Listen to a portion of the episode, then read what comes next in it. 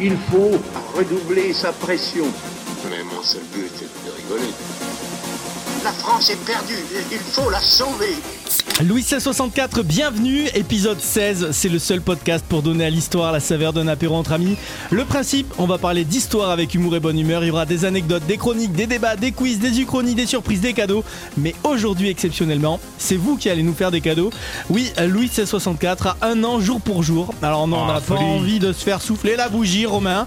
Mais par contre, on attend vos propositions de cadeaux en commentaire sur nos réseaux sociaux, Insta, Facebook et YouTube. Vous pouvez aussi nous retrouver sur toutes les plateformes de podcast, Spotify, Deezer, Apple Music, Google Podcast, Louis 1664. Pour celles et ceux qui ne connaissent pas encore l'équipe, bah attendez, je vous la présente. Louis 1664, c'est comme un gros gâteau d'anniversaire. Lui, c'est la base, celle qui donne la forme et la consistance au gâteau, mais qui est tellement moche qu'on la recouvre d'un glaçage appétissant. Bonsoir Josquin. J'étais pas sûr. En vrai, j'étais pas sûr. Ils ont douté. D'abord, je kiffais avec la base, que ça, j'étais là, yeah, yeah. Ouais, J'avoue, je suis un petit peu, là, je suis un peu la base quand même. Lui, c'est le goût. On préfère pas trop savoir ce qu'il y a dedans. Petit indice, c'est pas trop IGBA et pas vraiment légal, mais au final, si c'est bon, on en reprendra bien une part. Bonsoir Romain. Bonsoir Rémi. Putain, c'est mieux ça. Lui, c'est la déco du gâteau. Pas vraiment essentiel au goût ni à la texture, mais c'est le détail qui fait tout. Ces petites étoiles en sucre, ces copeaux de chocolat, ces fraises disposées sur le dessus, cette plaque joyeux anniversaire comestible qui va engendrer une vente aux enchères familiales pour l'avoir. C'est qui les gars? Ah, c'est toi. Rémi. Ouais, Ouais, ouais, c'est moi. ouais. Et enfin, la bougie. Celle qui illumine le gâteau, celle qui indique le grand événement de la journée. C'est aussi celle qui coule euh, si on l'éteint pas trop vite et qui nous fait bien chier si c'est une bougie magique qui se rallume à chaque fois. Mais non, lui, c'est la bougie qui nous guide tel un phare. Le pharaon, c'est sa chaîne YouTube. Oh, magnifique. Il est docteur en égyptologie. Bonsoir Simon. Et bonsoir, Bienvenue. merci et joyeux anniversaire à Louis 1664 Eh ben, alors. Merci. Bah, merci, Oh, hein. Mais trop trop contente de te recevoir mon gars. Bah, tout le plaisir est pour moi, honnêtement c'est un grand bonheur que vous m'ayez invité, donc bah là je pense qu'on va passer un bon moment et vraiment euh, encore merci et c'est parti pour une bonne Faut soirée. quand je même pense. vous expliquer que Simon est capable de lire des hiéroglyphes en vrai. Et que surtout, il arrive d'Oyonnax. C'est que là, il est pas, il est pas arrivé de Clignancourt ou de Clichy. Quoi. Non mais gars, t'as niqué le truc, t'aurais pu dire qu'il arrivait du Caire. Ah, T'as dit. Oyonnax. Alors mais Oyonnax c'est sur la t'inquiète, c'est sur la ligne 12 euh, direct euh, ça passe. il vient d'Oyonnax juste pour l'UC 64. En direction du Caire, hein, depuis Paris. hein, Ben, t'es surtout arrivé direct parce que c'est maintenant l'heure de la histoire de Romain. C'est l'histoire coup de poing, Romain, tu vas nous parler d'un ami à grosse moustache. Un c'est toi, ou peut-être euh, que c'est pas toi. Le plus simple, c'est que je vous donne un petit indice en musique avec ma guitare, ma staki pleine de miettes de pain et une grosse pipe au coin du feu. Attention, 3, 4. Non, ce n'était pas le radeau de la méduse, ce bateau, qu'on se le dise au fond des ports, oui, au fond des ports. Tu savais qu'il allait le faire Vous avez. c'est cadeau. Vous, avez- vous voulez même pas chanter avec moi, les gars Non, mais non, Bah, c'est bon. Ils s'appelaient les copains d'abord, les copains d'abord. Eh oui, un gros classique euh, du Louvre. Non, rien à voir, mais tu vas parler du radeau de la Méduse qui se trouve au Louvre, ce tableau romain. Exactement. En fait, au départ, moi, je cherche l'inspiration de l'actualité. Mais là, j'ouvre les journaux pour voir que, bon, bah, mon pays laisse noyer des migrants au large de la Manche. Et j'avais pas envie de parler de naufrage, tu vois, c'est triste avant les fêtes de Noël. du coup, je zappe, et là, je tombe sur les dernières déclarations d'Hidalgo et du Parti Socialiste, et Oh, je me merde. Suis dit que, bon, bah, de toute évidence, le sujet du jour, ça sera le naufrage. Alors, le naufrage de la Méduse. Nous sommes en 1816, au lendemain de Waterloo. La France, à ce moment-là, est à poil, debout au milieu d'un champ. Toutes les nations européennes sont venues se servir. On n'a plus de froc. Mais Juste avant de partir avec toutes nos colonies dans les poches, l'Angleterre nous jette à la gueule avec dédain comme la dernière goutte du boucaquet une petite colonie dont elle n'a rien à foutre, le Sénégal. Et c'est donc bien vers le Sénégal que se dirige une flotte de 5 bateaux remplis de colons, de soldats, d'ingénieurs et parmi eux une frégate, la, La Méduse. Méduse. Exactement. Ah ouais. Le requin, le dauphin, l'albatros, c'était déjà pris, il restait la moule, le bulot, la méduse, donc voilà. Et sur cette frégate qui ne dépasse pas les 60 mètres, il y a 395 personnes. Mais surtout, il y a des connards. Alors vous me direz, vous me direz, il y a toujours une proportion assez constante de connards, quel que soit le groupe considéré. Mais là, mes amis, il y a une alchimie de connards tout à fait particulière. Vous allez observer une complémentarité des talents de connards qui vont s'échiner à déclencher un maximum de situations merdiques. Déjà, il y a le capitaine, Hugues du roi de Chaumaret. Donc Pas un trotskiste, a priori, oh non Et il aura l'occasion de le prouver. Son nom laisse présager déjà qu'il a dû se faire plutôt petit hein, pendant la Révolution. Quand t'as littéralement le mot roi dans ton nom sous la terreur, autant crier non au racisme dans un congrès de Zemmour. Et effectivement, notre jeune loup de mer a passé les 25 dernières années de sa vie en exil en Allemagne. Alors je laisse le temps d'y penser. Je vous laisse le temps d'y penser géographiquement. Ouais, voilà. Si on connaît aucun grand navigateur allemand, c'est qu'il y a une raison, les enfants. hein. Effectivement, ça fait 25 ans que notre connard n'a pas touché un gouvernail. Mais un connard.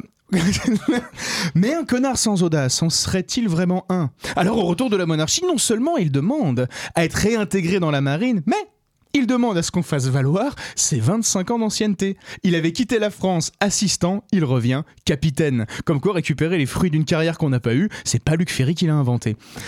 Nous voilà donc avec une frégate surpeuplée et un capitaine pas foutu de conduire un canoë. Jusque-là, tout va bien. Intervient alors le second connard, le gouverneur de la colonie. Alors lui, il se met à casser les couilles très vite, déjà parce qu'il gère partout, mais surtout parce qu'il se met à convaincre le capitaine d'aller plus vite, de ne pas attendre les autres bateaux, qu'il espère bien vendre une partie des vivres là-bas au Sénégal pour se faire une bonne grosse maille.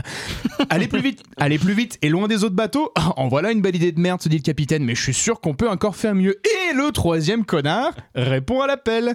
Il prétend connaître le littoral par cœur. Il se surnomme, je vous jure que c'est vrai, hein. jusqu'à maintenant, là, tout ce que je raconte, c'est vrai. Ouais, ouais. Il se surnomme lui-même donc le pilote de la côte africaine. Alors le livre que j'ai lu disait qu'il s'appelait Richefort, moi je suis convaincu que c'est Manuel Valls. Et donc ce trio fusionnel de connards, le capitaine, le gouverneur, Manuel Valls, tous royalistes jusqu'au bout des dents, refusent catégoriquement d'écouter leur état-major. Alors les gars, je sais pas si vous vous rappelez du Louis 64 du début, mais la dernière fois qu'on a croisé une combinaison de capitaine teubé et de gouverneur corrompu, euh, ils ont ramené la peste noire à Marseille. Ah oui. Donc voilà. Le capitaine décide donc de prendre un raccourci et ça pose un problème de fond. Je veux dire un vrai problème de fond, littéralement. Car ce raccourci en fait les amène tout droit sur un banc de sable où ils se bloquent. Ah, ils se et ils sont donc isolés, euh, loin de la flotte, en plein cagnard. Très bien, se disent les quelques types compétents du bateau. Pas de panique, on va juste jeter les canons à la mer, ça nous allégera. Non, non, non, dit le capitaine. Un vrai capitaine n'abandonne jamais ses canons. Ok. Eh ben on va acheter des sacs de farine, on en a 8 tonnes, ça sert à rien. Ah non, dit le gouverneur. J'ai bien l'intention de les vendre arriver à Saint-Louis. Bah ok, oui, on va acheter des connards. ça devrait régler pas mal de choses sur ce bateau de Oh, merde. merde. Et non, non, on va construire le radeau. Sauf que, Ah. sauf que le radeau a une toute petite, légère, microscopique particularité. Je sais pas si vous le savez, Il flotte pas. ça flotte pas. Un radeau. non mais ça ne flotte pas un radeau. En fait, au départ, quand il le construit, c'est pas pour, c'est pour y déposer le contenu du bateau, les tonneaux et les caisses, pas pour des êtres humains. C'est le capitaine, jamais en manque d'une bonne idée de merde, qui décide qu'il partira en chaloupe tandis que le reste de l'équipage partira sur le radeau. Alors imaginez-vous, et là pour la fin, j'ai plus tellement de vannes, un radeau de 20 mètres sur 10 avec 150 personnes, de l'eau jusqu'au genou ou jusqu'au ventre pour les moins chanceux. 15 jours de dérive. Les médecins ont rapidement vu leur diplôme de docteur se changer en CAP boucherie. On s'entre-dévore jusqu'à ce qu'il ne reste que 15 Mais survivants. non, ils se sont bouffés. Ah, Ils ont dû s'entretuer. et en fait, les 15 il n'en restera qu'un. Ouais, c'est ça. Et en plus, alors les les 15 survivants ont été découverts par contre par un bateau euh, envoyé par le capitaine qui avait enfin décidé de ne plus se comporter comme un connard. non, non, mais non, je plaisante. Le bateau, en fait, le bateau venait chercher les barils de pièces d'or qui avaient été oubliés sous la méduse. C'est pas une blague. Ah. Oui, mais est-ce que Claude s'est fait livrer des pains au chocolat en cachette euh, Chocolatine, on t'a dit euh, Attends, quoi, Claude? Ouais, il faut suivre Colanta Ouais, pour euh, voilà, comprendre la c'est c'est une, vanne. vague Ouais. T- c'est une- une vanne TF1. Tu Non. t'étais pas dedans. Public, public, aidez-nous sur cette vanne-là. Donc bon, pour conclure, je trouve délicieusement ironique que le tableau français le plus connu représente des gens désespérés, abandonnés à la mer. Au Louvre se tiennent presque côte à côte dans la même pièce le radeau de la Méduse de Géricault et la liberté qui dans le peuple de Delacroix. Ouais, Et vrai. en tant que Français, mais c'est notre destin qui est là. Sommes-nous le pays qui abandonne les gens à la mer? En sommes-nous à ce point de déshonneur? Ou est-ce qu'on est le pays qui dresse des barricades et qui renverse les tyrans? Géricault et Delacroix nous posent cette question. Quel Français allons-nous décider d'être? Merci. Bon là là. Ça fait réfléchir. Fort, fort, fort. J'aime bien fort. Et les meilleurs, si les meilleurs Français n'étaient pas suisses finalement? Est-ce que... Est-ce que les Suisses seraient pas la crème des Français Mais n'empêche, j'aurais adoré que Jericho appelle son tableau les connards de la Méduse. Je trouve que ça aurait été vachement plus vendeur quand même. Mais surtout, est-ce qu'on le voit le, le vrai bateau là que tu dis en fond? Pas le radeau, hein, le- l'autre bateau là. Qui vient les chercher? Ouais. Oui, on le voit. En fait, en gros, ils sont tous Ah ouais? tendus comme ça à la pointe, on le voit. Et il y a un truc que il y a attention un à truc que Jericho Mais c'était un truc à la dérive ou est-ce que c'était une sorte de chaland qu'ils avaient Non, en accroché? fait, c'était un truc. Bah non, tu... en fait, en gros, tu peux le voir sur Wikipédia, ils l'ont reproduit. euh, Tu peux le voir au Louvre Je aussi. sais plus quel musée. Non, mais la reproduction euh, du, du radeau, ils l'ont reconstruit. Ah, ok. Ouais. Et mec, je vous ai, je vous ai pas dit les trucs les plus gore parce qu'il y a une bonne partie des gens qui sont morts en fait parce que les planches euh, de bois du bateau avec le travail du bois dans l'eau se décalaient, se refermaient, donc ça écrasait des gens à mort. Et euh, ah non mais c'est dingue. Et Et, alors- encore une fois sur le bateau tu vois pas, mais en fait sur le bateau les plus chanceux ont de l'eau jusqu'aux genoux. Sinon les autres ont de l'eau jusqu'au ventre. un, un- un problème qui Ouais, n'en est 24 peut-être sur 24. pas un pour vous dans la vraie vie, mais toi, quand tu prends un bain, tu as vu comment tu as les doigts tout fripés à la fin Bah là c'était 15 jours. Là, ils ont 15 15 jours. jours, Là, dans l'eau. Ouais, salée. Fontenay. Le salé, gros. Ah ben, je- ça fait la même chose. C'est une cuisson lente, je pense. Tu vois. Et ouais du coup il y a un truc que Jericho. Alors Après- Jericho, après, comme il est ils allé sont bouffés. interviewer les survivants. Il Ouais. est allé dans des Mais non. morgues, regarder les cadavres de noyés pour parfaitement Ouais. choper la couleur des morts. mais il y a un Oh, truc qu'il n'a pas osé représenter. Les pieds. Ouais, les yep. Ouais. Bah non. Ah oui, non, mais non, mais Ouais. il Ah, ça, c'est un autre fun fact. Non, ça. mais c'est que quand, les bateaux, quand le bateau les a sauvés, dans les cordes comme ça du marado, bah, il y avait des morceaux de chair humaine qui pendaient pour sécher.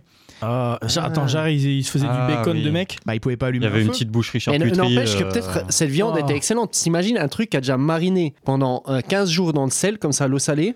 Ensuite, tu l'as fait sécher à l'air libre Non, de surtout, l'océan. Quand tu penses aux bœufs de Kobe que- qui sont élevés à la bière, ils boivent de la bière pour que la, Ah, la meilleure soit la, la viande soit la meilleure. Mais d'où? Mais il- mais si, mais ça c'est un truc de ouf. Tu connais pas Le bœuf de Kobe. Alors je il- connais le bœuf de Kobe, mais je ne je savais savais pas qu'ils étaient à la il bière. Moi, je savais masse- qu'on le massait. Ils massent les bœufs et ils leur font boire de la bière. Alors imagine Ouais, les mecs qui Rémi, sont dans Rémi, un bateau en mode vinasse, ça devait être trop bon le bacon. Le, de... le bœuf de Kobe, c'est euh, chez O'Neill, c'est ça? Oh là là.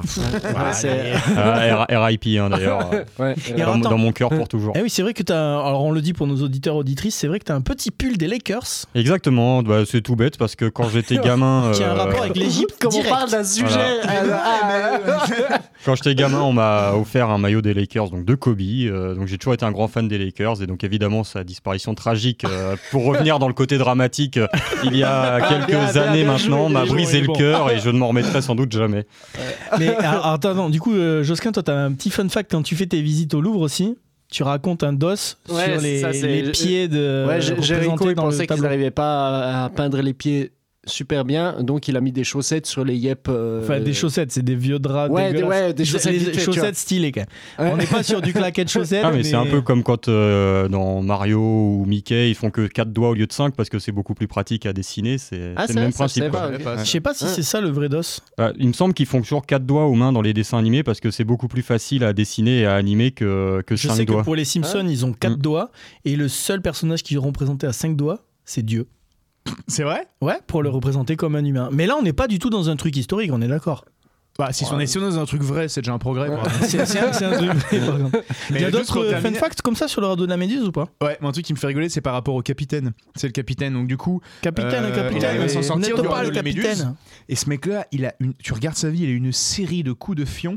Genre, en gros, c'était un royaliste convaincu, et du coup, pendant la Révolution, il participe à un débarquement de ces royalistes contre la Révolution, à Quiberon. Ouais. Et donc, il débarque. Bon, du coup, Ouais. c'est des royalistes, hein, c'est le frère de Louis XVI qui gère le truc, donc c'est une catastrophe, ils se font défoncer. et, et du coup, il se fait arrêter, euh, le, le capitaine, et il arrive à convaincre les, bou- les bourreaux qu'il était là par hasard en fait, qu'il était en train de, de pêcher. Donc il, a- il arrive à pas être fusillé, il est envoyé en prison, il ken la fille du geôlier qui lui file Nice. les clés, Du et il arrive geôlier. à s'échapper. Ah bah c'est la prison de. Nantes quoi. C'est vraiment le. Euh, Il y a un comme ça bah, la chanson dans, dans la Dans prison de Nantes, prison euh, notamment interprétée par Triane entre autres, euh, à un moment ça, c'est qu'il raconte justement que le prisonnier a séduit la fille du geôlier qui Il a laissé la porte ouverte et donc le mec s'est barré. euh, Ah ouais, c'est énorme. euh, en mode euh, eh ben voilà merci c'était cool mais maintenant moi euh, bah, je me barre quoi Putain, T'es vraiment un vrai breton. Moi, je pense ça en plus dans le. Dans le- dans le- Et Elle avait quel âge geôlier Euh, l'histoire ne nous le dit pas Moi, juste pour revenir sur cette histoire de, de, de caisse d'or là, est-ce que c'est représenté devant le tableau du Non. radeau de la Méduse Non, Jéricho non, non, non, non. Mais après, ça, il le, ça, ça, sur ça, il le savait pas. un Et ça a été retrouvé ce trésor On sait combien, de- combien ça coûtait ou Euh, ça, je sais. Ouais, alors sur Wikipédia, je sais que tu as la somme exacte. Et après, je sais que l'épave de la Méduse a été retrouvée il y a dans les années 80, dans les années 70, il me semble. Mais ça, je le trésor, 100%. c'est encore les Suisses qui ont dû le chourer. de toute façon, ça, c'est- Ils l'ont mis à côté de l'or des juifs. N'importe quoi. Mais Je vois déjà mon Rémi aller faire, quoi, aller, de, vrai. aller faire de l'apnée au large du Sénégal. Mais non, mais en fait, ça euh, coûte cher un diplôme de plongée ou euh, Moi, ça me- ce que, ce que j'aime trop aussi dans cette émission de Louis 64, c'est qu'à chaque fois, des trucs qui sont ultra connus. Tout le monde connaît ce tableau, le radeau de la Méduse de Jéricho. Certains l'ont peut-être déjà vu euh, exposé au Louvre, mais là, d'avoir cette info en plus, putain, mais tu vas le regarder différemment ce. Mais il y a plein de détails sur radeau de la Méduse. Le, le personnage en haut de la pyramide du Med, il est noir parce que Jéricho était engagé contre l'esclavage. Il y a puis aussi il y a le fait que si on a des enfants et que nos enfants ont des enfants, ils verront pas le tableau. Le tableau aura disparu d'ici un siècle parce qu'il a été peint, je crois, il me semble, à l'oxyde de plomb. Et en fait, le, pro- le, le, le process de, de, de, de- pro- putain, je parle en américain. Ça change les, ça change les ça change quoi? Ça s'assombrit en fait. Ça s'assombrit. Ah, mais c'est. En fait, il s'assombrit en fait de Attends, manière absolument euh, irrévocable. Mais les restaurateurs peuvent peut-être faire quelque chose, non? À ce stade-là, non. Ah ouais, non. Mais question stade-là, technique, c'est vrai que dans, quand tu te balades dans le Louvre, Ouais, il y a des- y a- il y, a des couloirs, t'as l'impression que c'est très sombre justement, donc c'est dû à ce, ce truc-là. Euh, Ouais, ce, ta- tableau, il a l'air très sombre, c'est vrai. Le tableau je, est je sombre, il connaissais pas ce. C'est pas une technique de gros, clair-obscur. D'ici 100, euh. 100, 200 ans et tout. Et ça, c'est un truc qui est stylé parce que, bon, là, du coup, c'est le guide du Louvre qui parle, mais euh, en fait, à cette époque-là, on a une technique de la couleur et de la peinture qui est beaucoup moins bonne qu'à l'époque, notamment de Léonard de Vinci, parce que la différence énorme, c'est que si t'es un élève de Vinci, un des premiers trucs que t'apprends en tant qu'élève, c'est fabriquer ta peinture avec tes petits ingrédients, tes machins. Tu pouvais fabriquer des autoroutes aussi? Des... Quoi Vinci autoroute. Oh putain Vas-y, mais pourquoi je suis à la ramasse eh, sur toutes les vannes eh, comme ça. Heureusement qu'il est là, Simon, je vous le dis, les gars. Et donc, du coup, pour terminer, à partir du XVIIIe siècle, en fait, les, les peintres ne fabriquent leur, leur peinture, mais ils l'achètent. Mais les mecs qui, de- qui faisaient de la peinture à l'oxyde de plomb comme ça, ils devaient se défoncer les poumons. Ouais, c'est ça, Bah il devait ouais, crever assez jeune, Jéricho, quoi. il est mort à 32 ans. je Ouais, bah voilà. Ouais, J'ai ma réponse, merci. Ah, non, non, ouais, non, bah, après, moi, je peux en parler pendant des Est-ce que vous avez hein, d'autres euh, d'autres petits fun facts à nous donner sur ce radeau de la Méduse Mais genre qu'il y a une des petites, petites, petites, petites filles d'un des survivants qui est une artiste et qui travaille toujours sur le sujet, quoi. Et qui fait, par exemple, euh, qui a fait une reproduction d'un des radeaux avec euh, genre des squelettes dessus, tu vois. Tu peux Ah, voir ses œuvres. euh, Ouais, c'est. Ouais, voilà. Moi, j'ai j'ai vu, euh, c'est quoi, la semaine dernière, Josquin qui a pécho une meuf avec les cheveux ébouriffés et il a pris un gros vent. On a appelé ce tableau le râteau de la Gorgone. Mais putain, mais tu sais, Wow. Oh, elle est technique elle celle-là. Ah, elle est technique. elle Ça, elle il l'a loin. préparé. Il l'a préparé. Même pas, euh, même pas, hein. après, elle sort comme ça. Elle est sortie au calme, comme ça. Putain, parce qu'on a vraiment vu que tu me regardais fixement, tu prenais de l'élan. Putain, il va où avec ça m'a fait boum. Moi, une fois, j'ai vu un- une espèce de poulpe dans un arbre. Du coup, c'était le rameau du calamar. Oh Eh, Attends, attends, j'ai. Est-ce que Squid Game, ça serait pas une éloge au radeau de la Méduse? Squid, Ah, euh, Squid Game. c'est le calamar. Le du poulpe. Ok. ouais. Ouais. Mais bon. t'es sûr que c'était pas une souris de mer? Ah non, c'était un radeau.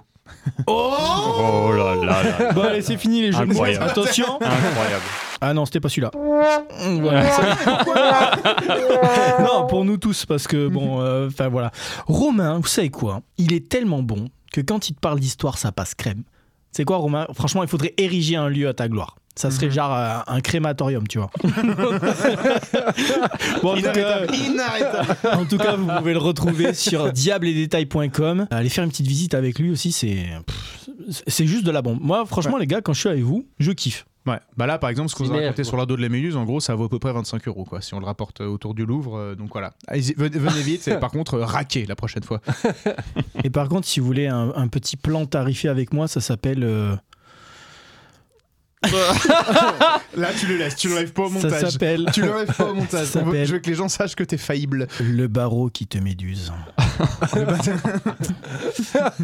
Bienvenue Simon. Parce que ouais, c'est son nom de famille Barreau. ouais, c'est on précise, il y a pas faire des émissions à sait, quoi. 18h, c'est qu'on est déjà bourré aussi. Ouais. Ah, ben, Il y a peut-être un train qui part dans pas longtemps. Je vais peut-être euh, devoir y aller. Moi, je crois que. Arrête, ça va chauffer Josquin. Arrête les mecs là sur les trains, c'est faut pas faire. bon les gars, euh, c'est le temps de faire une petite pause. Petite nouveauté pour préparer 2022. Vous savez qu'on est en pleine campagne présidentielle. Nous, on est une émission à succès. On a des millions d'auditeurs. J'avais vu, j'avais vu des milliards, moi, mais je me suis peut-être trompé. Mais, Mais- je crois que c'est. On a des téraoctets de Voilà, j'ai, d'auditeurs. j'ai- j'ai cru, j'ai cru voir ça. Non, tu as des milliards d'étoiles dans tes yeux. Alors, Mhm. Voilà, ça, fais gaffe, il va dessus. bon, vive- vivement la pause. En tout cas, c'est notre responsabilité d'offrir du temps de parole aux candidats. C'est parti pour les messages présidentiels. On commence, Romain, avec quoi? Bah, je crois qu'aujourd'hui, c'est Akhenaton qui voulait présenter son message présidentiel. C'est parti.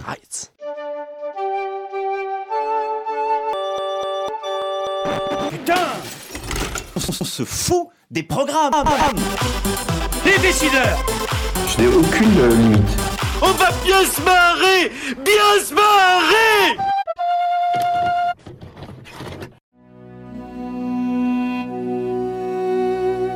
Mes concitoyens, mes concitoyennes, misérables mortels, à l'approche des présidentielles, ma divine personne a l'incroyable générosité de vous proposer un peu d'immortalité. Moi, Akhenaton, descendant des dieux, vous offre de devenir votre président pour l'éternité. Je vous offre un règne de justice en remplaçant les peines de prison par le supplice de l'empalement. Ainsi, le crime ne vous traversera même pas l'esprit au risque de vous traverser le boule. Je vous offre un règne de morale et de fidélité conjugale, car il ne faut pas qu'Aken à tort, mais il faut Akhenaton. Moi, président, j'élèverai des temples à nos idoles, Anubis, Osiris et Bernard Tapis. Quant aux photos de profil, elles seront bien entendu prises de profil, mais de face pour le torse, et de profil pour les pieds, mais de face pour les mains, mais de profil pour les bras, parce que c'est plus classe comme ça. Je piétoniserai les berges du Nil pour les trottinettes, et j'encouragerai des partenariats avec les francs-maçons et les aliens pour qu'ils construisent nos pyramides. Alors votez, si vous voulez. De toute façon, ça ne change rien, car je suis votre Dieu. Préférez le sarcophage Sarkozy. Pour un beau symbole, pensez à Boussimbel.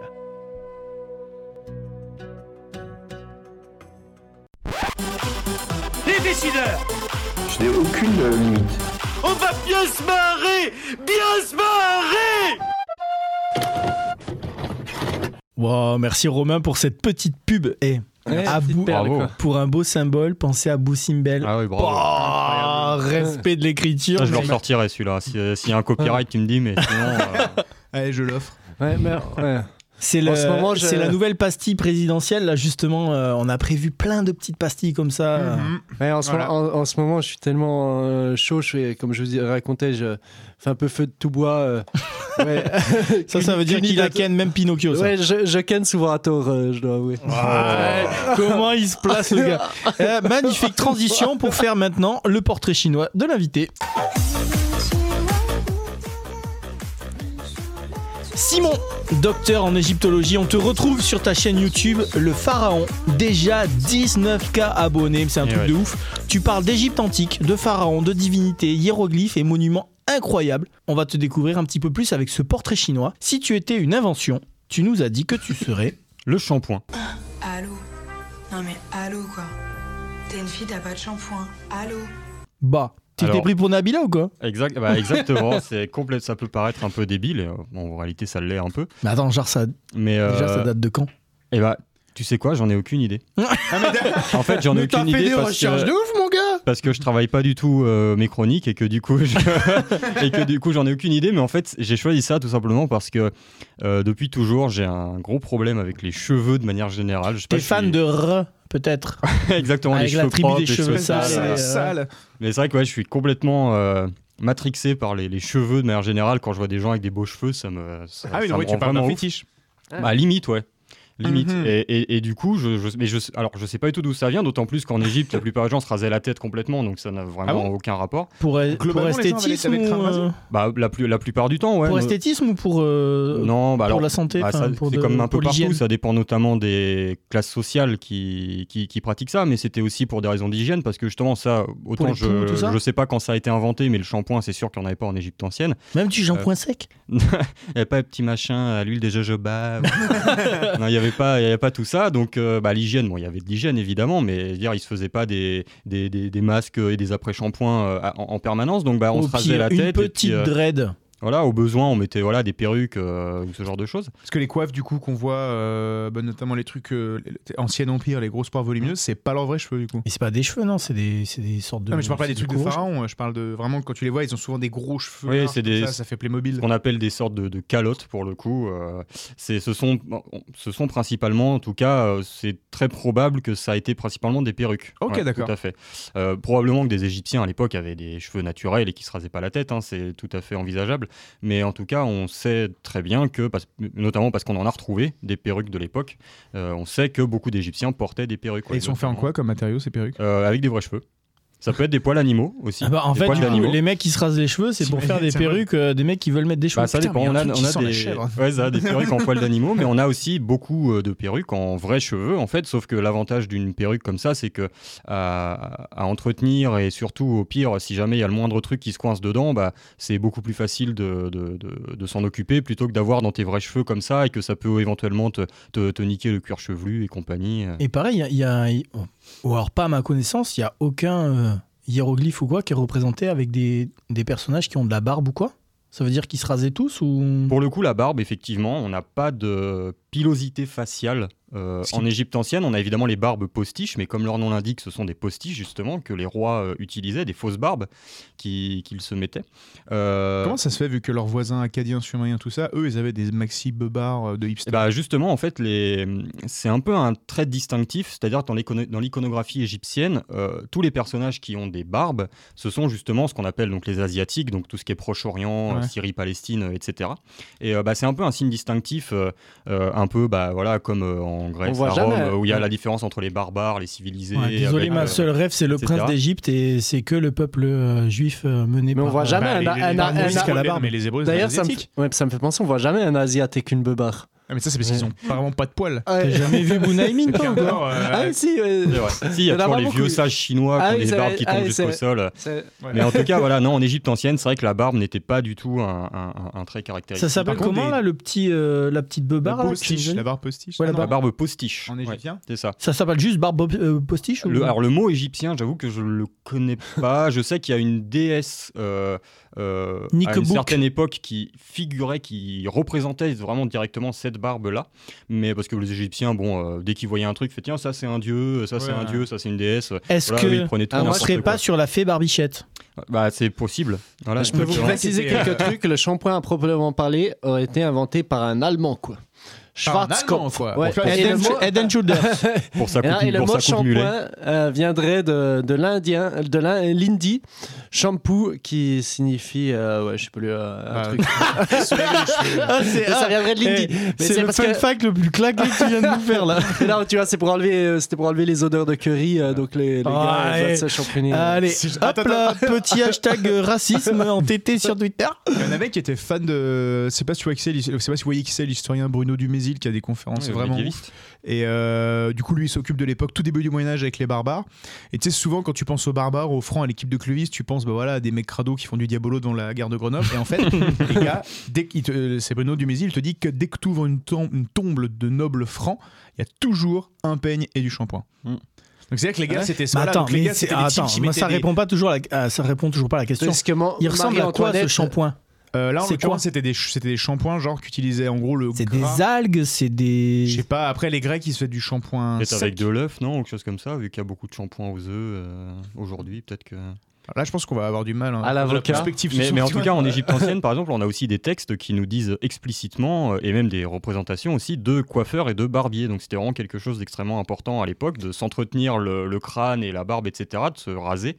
Euh, c'est un métier alors qui était plus ou moins reconnu selon Ouais, là où que- tu exerçais, mais en tout cas, c'est quelque chose qui est très très bien attesté. Euh, Il y avait beaucoup de coiffeurs et de Est-ce qu'il y barbiers. en avait déjà le surtout si petit, Égyptien euh, a une barbe, c'est a priori qu'on leur enlève quoi. Est-ce Ouais. qu'il y avait déjà devant leur devanture de magasin ce petit truc qui tourne là bleu blanc Et il rouge faisait des jeux de mots de merde aussi. euh. Mais- bon, tu- tellement tu drôle qu'il y a un gars qui passe la journée à faire tourner cette merde. Tu m'étonnes que c'était pas très reconnu, parce que si la seule coupe euh, c'était boule, euh, ouais, euh, coupe à zéro, euh, voilà, euh, bon. C'est sûr. en fait, ceux, qui étaient plus ou moins reconnus, c'était ceux qui travaillaient évidemment, comme souvent dans l'entourage du roi, etc. Euh, le roi a ses propres barbiers, ses propres manucures, etc. Donc ça, eux, c'était des gens importants parce que bah, le mec qui coiffe le roi, euh, Mm. c'est pas Joel Clodo, quoi. Mais par contre, les autres, euh, bon, c'était voilà, euh, ils, ils travaillaient sûrement dans des conditions beaucoup moins favorables et puis euh, ils faisaient un peu quand ils trouvaient des clients, quoi. Donc Ce qui est horrible, c'est que moi j'ai vraiment le cliché de là, du coup, mais c'est horrible, hein, là on, on- on va aller dans le, terrain glissant, mais j'imagine vraiment l'Égyptien, mais la grande folle. Alors qu'est-ce qu'on fait aujourd'hui? Est-ce que je réfléchis sur les côtés et tout, etc. Et genre juste qui se déplace comme ça avec les mains en mode égyptien. Oh, bon, ça fait rire. Si, tu Si, moi, ça m'a fait rire. Par contre, les, les- il me semble que les femmes elles sont représentées justement avec des beaux cheveux tressés. euh, avec une- on Oui. voit souvent des représentations avec une seule grande tresse, etc. Ce qu'il faut voir aussi, c'est que beaucoup de représentations dont on dispose, c'est les représentations de ce qu'on appelle euh, un peu vulgairement l'élite, euh, les hautes classes sociales, euh, et que donc ce sont des femmes qui souvent avaient la possibilité aussi de, de mieux entretenir leurs cheveux, leur corps, etc., que les gens du peuple dont on connaît finalement assez peu de choses. Donc oui, par contre, ce qui est sûr, c'est que les femmes de- des hautes classes sociales, elles avaient soit des cheveux naturels potentiellement, ou alors avaient tout un lot de perruques longues ou plus ou moins courtes qu'elles mettaient à l'occasion. Et là, ce sont des perruques de très très bonne qualité. C'est notamment celles-ci qu'on a retrouvées dans des tombes euh, euh, de différentes périodes. Et oui, là, elles, pour le coup, elles Quand tu dis accordaient un- dans la tombe, c'est sur le, le défunt ou à côté, euh, genre en mode des parures, des trucs comme ça Euh, alors ça, j'avoue que c'est une bonne question. Euh, à mon avis, c'était plutôt à côté parce que vu que les Égyptiens les plus riches étaient momifiés, ils n'allaient pas rajouter le- les veuches par-dessus. Donc je pense que c'était à côté avec par exemple tout ce qui était les vêtements, les sandales, etc. Non, mais attends, mais c'est pareil. quand mais d'un côté, momies, qu'on ait on a- retrouvé une momie avec des cheveux, pourquoi pas. euh, euh, Enfin, moi j'ai. En les tout cas, dans ma. à côté Attends, Josquin. Genre, dans- si dans- Ju, si Ju est momifié, il y aura les claquettes chaussettes à côté. ah, probablement. hein. dans, dans ma représentation, les momies, ont- elles ont quand même des cheveux. Alors, effectivement, il y a des momies avec des cheveux naturels. Bah, par exemple, on pense tout de suite à Ramsès II, qui en plus était rouquin. euh, Oh, lui, merde. Pour le coup. Euh, tu- Ah, tu- ah là, ouf Ouais, C'était un roukmout Couleur Oh, naturelle, pas naturelle, c'est encore débattu. Il y a des analyses qui sont faites, etc. Mais ça, c'est encore une autre question. Mais euh, par contre, oui, il y a des momies qui ont effectivement des, des cheveux. Donc c'est pour ça qu'on sait que certains Égyptiens gardaient des cheveux naturels, euh, mais que c'était jamais euh, euh, d'énormes crinières comme on peut avoir. euh, Justement, bah, cette image, tu parlais des, des, des Gaulois, que tout ça, qu'on reprend toujours Mm. avec d'énormes cheveux, etc. Bah, en Égypte ancienne, voilà, on- on c'est peu probable qu'ils aient eu des cheveux euh, super longs, mais par contre, c'est sûr qu'ils gardaient, que certaines personnes gardaient une partie de leurs cheveux naturels. Ok, bon, bah écoute, merci beaucoup pour euh, cette petite invention du shampoing. On passe à la deuxième question. Si tu étais un roi de France, tu nous as dit que tu serais. Philippe Auguste. Aucune vanne, pour le coup, là. Euh, juste parce que quand j'étais en licence d'histoire, j'ai- j'avais beaucoup d'histoire médiévale. Philippe II, euh, c'est ça? Et je trouvais ça très intéressant. Philippe oui, II. parce que Philippe III, c'était Philippe III le Hardy, je crois, si mais je ne dis pas de bêtises. Mm. Donc oui, c'est Philippe II. Et donc, j'avais fait un exposé sur l'architecture philippienne, précisément. Donc Philippe Auguste qui a un peu... euh, euh, révolutionné en quelque sorte l'architecture euh, euh, militaire en organisant certains traits caractéristiques de châteaux euh, pour que les sièges soient beaucoup plus difficiles il, qu'auparavant. il avait un petit nom par rapport à ça, genre, euh, euh, je sais pas, Philippe Auguste le Pieux, ou tu vois, ou un truc comme ça. Auguste, c'est Bah, déjà Auguste en fait c'est son ouais, c'est son Ouais, alors, Philippe, le, le Philippe mec qui fait que, trop des, des châteaux bien dans la défensive, tu vois. Bien, bien dans la défensive, avec le talent, avec le ballon. Ah, je pense que autant de tactique que de euh. non, donc voilà, donc en fait, et ça m'avait vachement marqué cet exposé sur l'architecture philippienne. J'avais trouvé ça super intéressant. J'avais notamment travaillé sur le château de Dourdan. euh, que euh, Dourdan, c'est au, je crois. Alors si je dis pas de bêtises, il me semble que c'est vers le sud-est de Paris. Euh, Ok. Mais je veux pas dire de bêtises. euh, à mon avis, là, tous les Parisiens vont me tomber dessus. Ça va être. euh, ça T'as va eu être combien, affreux. ton Je pense TPE pas que les Parisiens connaissent. Ton euh, note. À cet exposé-là, honnêtement, je sais plus quelle note j'avais eu, mais je sais que ça avait bien marché. Ça, je sais que j'en ai un bon souvenir. Et en fait, du coup, j'ai développé un vrai intérêt pour les Capétiens de manière générale. Et donc, bah, Philippe Auguste, qui est sans doute un des plus connus, euh, du coup, ça m'est resté. Et donc, euh, bah, vu qu'on m'a posé la question, ben, voilà, voilà ma réponse. Je trouve que là où il y a de la badasserie en masse, c'est vraiment la bataille de Bouvines avec Philippe Auguste. de quoi? De Bouvines? Ouais, la bataille de Bouvines. T'apprends pas ça aux gamins à l'école en vrai? Non. Moi, c'était vraiment, je crois que c'était à boucherie, l'école. la bataille de Bouvines, Genre, ils, ont, ils faisaient du bowling euh, à l'époque? Ouais, la bataille de. Bou- Non, mais en fait, en soi, la bataille de Bouvines, on s'en fout. Enfin, je veux dire, c'est Avec, Philippe, euh, c'est Philippe avec Auguste qui Philippe des mecs. était devant le Hmm. bowling pour s'en griller une. Ah, oui, la, bataille, la bataille de Bouvines, c'est. c'est- c'est- C'est c'est pas là où. Non, je dois confondre avec une En autre tout cas, bataille. la où bataille les- de Bouvines, il y a un jeu de mots qui a été fait à l'époque Ah. et qui est resté. C'est que le, celui qui affronte euh, un de ceux qui provoque Philippe Auguste, le méchant, c'est le comte Ferrand de Flandre. Du Mm. coup, Ferrand, quand il, à la fin de la bataille, donc Bou- Bouvines, il les démonte. Ferrand, il se fait arrêter et il est emmené dans les fers. Et les Parisiens rigolent parce que Ferrand est ferré. Alors, j'ai pas Ouais. dit que c'était à se pisser dessus, mais j'ai dit, j'ai- j'ai- C'est- j'ai dit que c'est vraiment un jeu de mots qui a été fait il y a 8 siècles. J'imagine le mec à l'époque, il faisait du stand-up, il fait les mecs, vous connaissez Ferrand Je sais pas si vous avez Eh. On peut dire qu'il est ferré ou quoi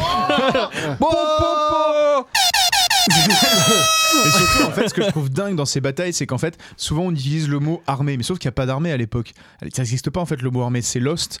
Donc ça veut dire qu'en fait, c'est pas que le roi il a des militaires, c'est qu'il contrôle pas l'armée, c'est le roi demande à ses nobles. Si les nobles veulent bien demander à leurs nobles, si veulent bien demander à leurs nobles. Et donc en fait, c'est juste comme si toi tu ramenais plein de potes et tout, etc. Et sur, sur le champ de bataille, c'est un énorme merdier. Et d'ailleurs, ce c'est pour ça que cette image de, de l'armée avec tous la même armure, les mêmes armes, etc., c'est totalement bullshit parce Ah oui. que bah, les mecs venaient avec leurs fringues et avec ce qu'on- ce qu'ils avaient sous la main. Donc en Mais fait, comment euh, tu savais qui tu devais c'est- marave alors bah, Eh ben, justement, c'est à cette époque-là, c'est remarque. à cette époque-là que vu qu'on commence à plus voir leur visage à, à- à cause des casques, on commence à faire naître l'héraldique, tu sais, avec les drapeaux, les machins. Ouais. Parce que ça- exactement parce que t'es là, tu fais genre, ah, tu sais, t'es en mode, avec la main, en- avec la main en vision en mode, ah, comte de Boulogne, je vais, je l'enculer lui. Et puis c'est aussi parce que du coup, tu es sur le champ de bataille, tu vois un mec en face de toi, tu fais euh, T'es qui toi Oh, sorry, I don't understand. Et là, tu, bon, tu lui fumes sa mère. quoi. Du coup, c'est- Sachant que c'était toujours des batailles en freeze-homme. Il y avait les deux, les deux équipes et la dysenterie. ah, ça faisait partie du Et surtout, ce que je trouve stylé, c'est que c'est des batailles où en fait, euh, on- tu te tues pas tant que ça, du moins entre nobles. Parce que le problème, c'est que, imagine, t'es sur le champ de bataille, t'es en train de te taper, et là en face de toi, t'as voilà le duc de, de, de, de, Mécouillan- Boulogne. de- de Boulogne ou de Mécouillanski. De De, Boulogne. le duc de. Non, mais Ah, je, je voulais qu'il ressorte mes couillanski, il a sorti tout seul. t'as le Bravo duc de. Boulogne face à toi. Le problème, c'est qu'en fait, si tu le butes, et bah, euh, tu vas avoir en fait un cycle de vengeance. Tout son clan va vouloir se venger, et ce après la bataille. c'est les Lopez. T'as beaucoup plus. euh, Les Lopez du. Ah, 42, c'est mort, le duc de Boulogne donc, du coup, t'as beaucoup plus intérêt à lui faire une clé de bras en fait et à l'arrêter. Et c'est pour ça Ah, qu'en fait, gars. c'est pas des batailles qui font beaucoup de morts. Euh, Ouais. Alors, sauf par contre, si t'es là, si t'as un Mais tu PQ disais qui que, passe avec une que fourche. là, tu- Philippe Auguste aussi, il allait lui-même maraver des gars sur le champ Ouais, de bataille. il, il y a quelqu'un qui l'a fait tomber de son cheval et genre il a commencé à balancer des chassés, des low kicks un peu partout. Il a réussi à s'en sortir. Mais imagine François Hollande. imagine, ouais, voilà, c'est ce que c'est, c'est Macron. Il prend une gifle, on en parle huit semaines. Genre là, François Hollande, je, je il est vois- genre je bien mettre un bon coup de bide comme ça, puis bam, ça rebondit. Il est chaud en ce moment. Hein un coup de bite à qui? Non, de bide. De Ah. bide, de bide, de bide. De bide. Bon, quoi que c'était un gros show aussi. euh, il n'avait pas le physique pour, mais c'était c'est vrai que c'est toujours difficile pour ce qui est de, cette, de ce genre d'époque de savoir ce qui tient de la, de la légende ou de la réalité. Mais Philippe Auguste, effectivement, a une réputation d'un homme très dur, voire même cruel par moments, euh, et qui, a priori, au niveau martial et militaire, euh, rigolait, rigolait zéro. Donc, effectivement, moi, je suis pas du tout médiéviste, donc je, je veux Bah, il pas était dire en si forme de poire, t'as dit. Non, ça c'est Louis-Philippe, c'est pas pareil. Ah merde. ah, mais, eh, les gars, euh, moi dedans il y avait Philippe, j'ai retenu que ça. J'imagine tellement quand même. T'imagines ce Philippe Auguste qui, qui regarde la bataille d'au-dessus, puis au bout d'un moment on se dit bon, allez, vas-y, je vais les niquer des mères, je vais pas rester là à manger. Vas-y, du non, mais c'est moi, il, il bosse comme de la merde, je vais le faire moi. De toute façon, allez, vas-y, vas-y. on peut jamais leur faire confiance. Ah. Mais file-moi mes gants là. Filme mes gants. Bonjour à Saint-Denis, y'a pas la Macronie. Bon écoute, on passe à la troisième. Si tu étais une œuvre d'art, tu nous as dit que tu serais. Le David de Michel-Ange. Et pourquoi? Pour une raison très très Parce qu'il a des grosses mains. Eh bah non, c'est parce qu'il a un petit boule parfait, bien Mhm. bombé là, et bah Mhm. franchement ça fait rêver. hein. Tu serais pas calipige, Simon? Non, J'ai j'ai 30 piges, mais euh, ça, ça- ça s'arrête là. Si vous connaissez pas ce mot, ça veut dire juste les statues qui ont un boule sa mère. Tu Mm. vois le, le compte Insta garde la pêche? Ben, c'est pareil statue. Ouais, Exactement. Donc Mm. euh, voilà, le petit boule de, Mi- de David de Michel-Ange là, c'est c'est un régal. Oui, sauf que c'est le boule de David. Toi, ça te chauffe le boule de David ou? Ah bah moi quand je vois la statue, euh, Ouais, dire, ça, te fait euh, hésiter, ça te fait hésiter sur ton orientation. je reste quelques minutes à regarder son petit boule et puis je fais semblant d'être intéressé par l'art quoi. Parce que c'est vrai que l'autre côté est moins fou. euh, niveau tub, euh, ouais. Alors, Ouais. moi, c'est pas du tout ça qui m'avait tour, qui quoi. m'avait Ouais. marqué Attends, euh, voit son dans cette statue. Non, parce qu'il est petit, c'est comme toutes les statues. Mais hein. on, non, mais on le voit, il a Je, pas je- crois qu'on le voit. ouais, non, non, non, on le voit, on le voit, on Je le crois voit. qu'on le voit. Moi, ce qui m'avait marqué avec cette euh, statue, c'est le fait qu'elle soit représentée justement avec des énormes mains par rapport à la perspective. Ah ouais? Oui, c'est vrai, mais, mais c'est vrai que même au-delà du, du- de ses mains et de son boule, ça, au-delà de ça, ça reste quand même un- une œuvre absolument, absolument Et magnifique. qu'est-ce qui le rend si célèbre? Qu'est-ce qui le rend si magnifique? Moi j'ai du mal à percevoir. Bah, en Michel-Ange fait, euh. peut-être déjà. Mais pourquoi Oui, il est bah aussi alors, célèbre, ça, ça, c'est j'en un sais serpent- rien. C'est un serpent qui se mord la queue. Quoi. Ouais, pourquoi il est aussi célèbre plus que d'autres statues, ça, faudrait demander à des, à des historiens Il de est l'art. représenté spécialistes. comment statue? Est-ce qu'il a sa fronde, etc. ou pas du tout? Non, je crois Non, pas. non, il il me est semble qu'il a une main, il- une main levée. Il y a, je crois qu'il y a un, un tissu à côté, mais faudrait, faudrait que, que je vérifie. Moi, je suis tellement omnubilé par son boule que le reste. euh, Ça a euh, jamais été détourné il en même ou pas, quoi? Bah, je, je pose la question parce que genre euh, la- quand tu regardes tu sais, les, les- l'esclave captif au Louvre, tu vois, tu vois où il est euh, Josquin Non. Tu sais c'est la, la- c'est la salle de l'art. En fait en gros c'est quand tu sors du Louvre quoi, genre quand tu termines avec euh, bah, Alors, tu termines vas-y, avec elle, est- elle est Géricault. où justement? Parce que je, je- moi, je l'ai pas trouvé au Louvre. Euh, alors là, elle n'y est pas au Louvre, elle a été prêtée là. Ah, elle est absente, elle est absente au Louvre depuis quelques mois. Mais sinon, en gros, tu descends de la salle avec, euh, tu descends de la salle de Jéricho et du coup, t'as l'esclave captif. Et l'esclave captif, et en fait, il a l'air de jouir sa mère, de se taper genre l'orgasme. Enfin, vraiment, tu sais, il est genre, il est censé être, non, c'est l'esclave blessé et en fait, il est dans une espèce de position de jouissance absolue. Et du Ah. coup, je me demandais, vu que on soupçonne Léonard de Vinci d'être gay uniquement parce qu'il était capable de, sa- de- de- de saisir la beauté des jeunes hommes, est-ce qu'on pourrait pas soupçonner Michel-Ange? Oui, c'est Bon, possible. Après, qu'est-ce ça, il y en avait beaucoup. Est-ce qu'il est euh, gay Il est gay? Allez, il est gay. Allez, Michel- allez, Michel-Ange est gay. Il y avait c'est certains artistes à l'époque aussi, on sait qu'ils voilà, qu'ils avaient des relations avec des apprentis, ce genre de choses. Après, est-ce que, et je sais pas comme, quelle était vraiment la perception de l'homosexualité à l'époque, notamment pour tout ce qui est de ces cercles-là, artistiques, etc. Donc ça, c'est, mais c'est une question qui est vachement intéressante. Je pense qu'il y a des gens qui ont travaillé là-dessus. Ah ouais, euh, la question de l'homosexualité est hyper intéressante, ne serait-ce que dire que homosexualité, déjà, c'est une- complètement anachronique. Voilà, quoi. on doit avoir un élément de réponse là-dessus, je pense. J'en suis certain. Mais je pense quand même. Pourquoi euh, c'est bah, anachronique, homosexualité Parce que le concept d'homosexualité, on en avait parlé dans une émission, le concept d'homosexualité, le mot homosexualité, c'est un mot de la fin du 19e.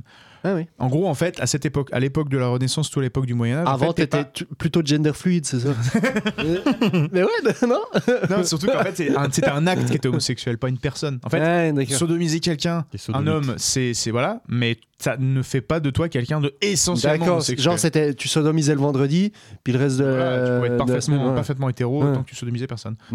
Eh bien écoute, en tout cas, on en a appris un petit peu plus sur toi, Simon. Merci beaucoup. Moi, ça me donne envie d'aller voir le boule de David de Michel-Ange, du coup. Il est où? Pardon. Euh, À Rome Bonne question. À Rome, à Florence Euh, Parce que la dernière fois que j'ai vu la statue, c'était une reproduction qui était à Florence. Donc euh, je sais pas si l'original est aussi à Florence, mais c'est possible. Je pense qu'il est au Euh, Vatican. Mais comme je dis, moi de toute façon, je bosse pas mes chroniques, donc je peux pas vous donner la réponse. euh, faut pas on m'en vous demander trop non dira plus. ça, on vous dira tout ça sur euh, le Insta, le Facebook, etc. Dans un instant, on continue cette émission avec la chronique de Josquin. Tu vas nous parler de Al-Andalouse et de la Reconquista. Alors, te connaissant, j'ai peur qu'il y ait un gros twist avec le parti La Reconquéquette d'un certain Eric Z, Eric Zob. Mais avant ça, je vous joue Awa Timbo. C'est l'artiste mise à l'honneur aujourd'hui dans Louis C64. C'est la voix jazz envoûtante que vous retrouvez dans son album éponyme Awa. Regardez, il est juste là, je vous le montre. Elle évoque ses racines franco-maliennes dans ce titre. C'est Parts of My Ancestries dans Louis C64.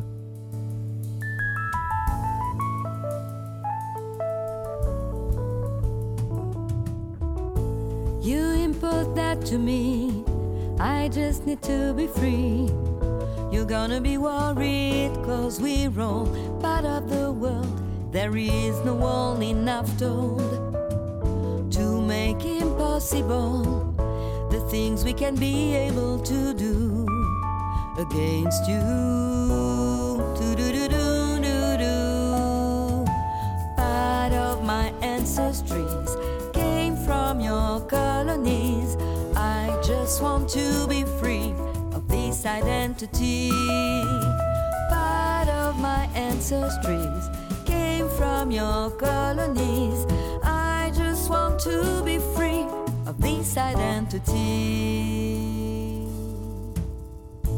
So I sing my blood to make you feel my soul. I remember their pain, they don't mind, and they just lie. I see the way I can fly. Don't want to stay alone. Do I really have to run away? Not follow. Do-do-do-do-do-do. Part of my ancestries came from your colonies. I just want to be free of this identity. Part of my ancestries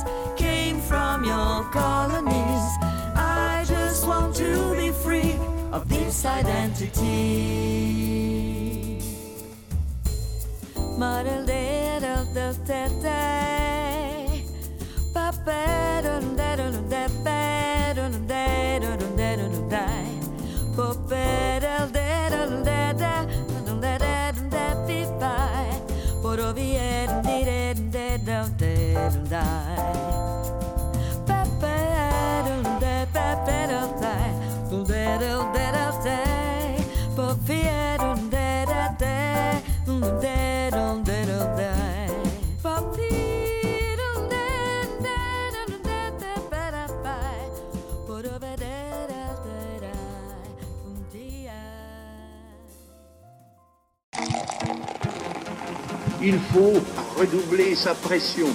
Mais mon seul but est de rigoler. La France est perdue. Il faut la sauver. Louis 64, on est là pour donner à l'histoire la saveur d'un apéro entre amis. Il y a Josquin Chapat, une pointure du stand-up, mais attention, il chose du 39-45. Il y a Romain, c'est le bi de l'équipe. Pourquoi? Binouze, bifle, bigleux, bizarre, j'en ai plein comme ça. hein. Bisou, bistrot, bivalve. Bon ok j'arrête. Biture, bilboquet. Il y a moi, Rémi Barraud. J'ai nuit blanche dans les dents, ça pique les gars. Et je parle bien du manque de sommeil, banque de gros pervers, à rien à voir avec d'autres trucs. Et il y a Simon, notre docteur en T'inquiète, On égyptologie. soupçonnait pas de faire ça, Rémi. De quoi? On ne soupçonnait pas de faire ça. Rémi, Je précise. Et Simon, notre docteur en égyptologie, le pharaon sur sa chaîne YouTube. Ironie du sort, c'est con pour un spécialiste de l'Égypte, il a même pas de photo de profil, ni de face, de profil des pieds. euh. Déjà fait, déjà fait. J'essaie de soigner mon narcissisme prononcé. Ah, mais écoute, tu vois, un vrai narcissisme prononcé, tu sais ce que c'est? C'est la chronique de Josquin. Allez. On passe maintenant à ta chronique, euh, mon petit Josquinou. Tu vas nous parler de Al-Andalouse, de la Reconquista, qui n'a rien à voir avec ta récente découverte de l'anulingus sur ta petite pièce de 2 euros, j'imagine. On lâche les, on lâche les doses.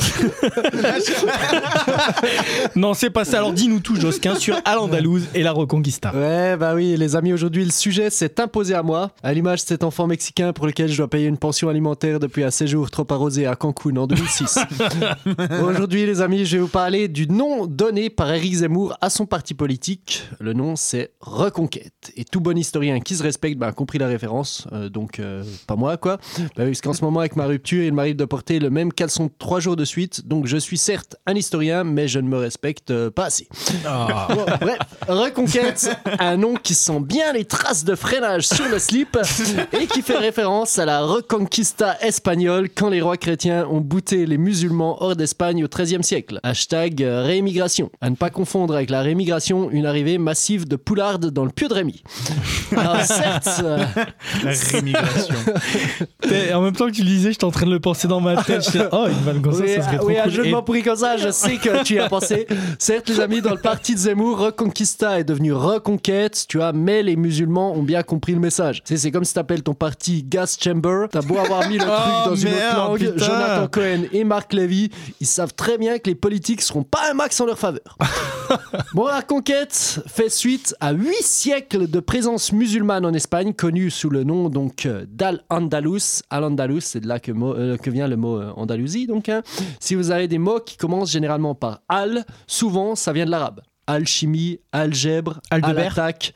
Rémi, euh, euh, attends la fin des, bl- des blagues, parce que la mienne était clairement mieux que celle que tu viens d'improviser maintenant. Qu'on se la dise tout de suite. La reconquête, c'est nul. hein. Et pour en juger, il suffit de voir ce que l'Espagne est devenue. hein. Les gars ont quand même comme plat et boisson nationale une omelette avec des pommes de terre et du mauvais vin avec du sucre et des pommes. Tu vois, ça te plante le décor. Big up d'ailleurs à David Dassacote qu'on a reçu ici et qui défonce la sangria dans son spectacle. Et voilà, moi c'est un sujet, tu vois, c'est le genre de combat euh, qui me plaît. Donc à l'inverse, à l'inverse aussi, expression d'origine arabe, hein, vous l'aurez. Donc, à l'inverse, à l'Andalous, c'était une grande période de foisonnement scientifique, philosophique et culturel. Tu vois, la bibliothèque de Cordoue, par exemple, comptait à cette époque 400 000 ouvrages recueillis à travers toute la Méditerranée. À la même époque, en France, hein, pour comparer, les bibliothèques n'avaient qu'un seul bouquin, la Bible. Bah oui, euh, toutes les réponses sont dedans. euh, pourquoi s'intéresser à d'autres livres? Un témoin de Jéhovah, à cette époque-là, bah, c'était une bibliothèque. euh, en fait. Et dans Al-Andalus, la médecine aussi était une des plus avancées au sein du monde médiéval. Ce qui est pas ouf non plus, hein, tu vois. C'est un peu comme dire que PPDA était un des présentateurs TV les plus galants des années 2000.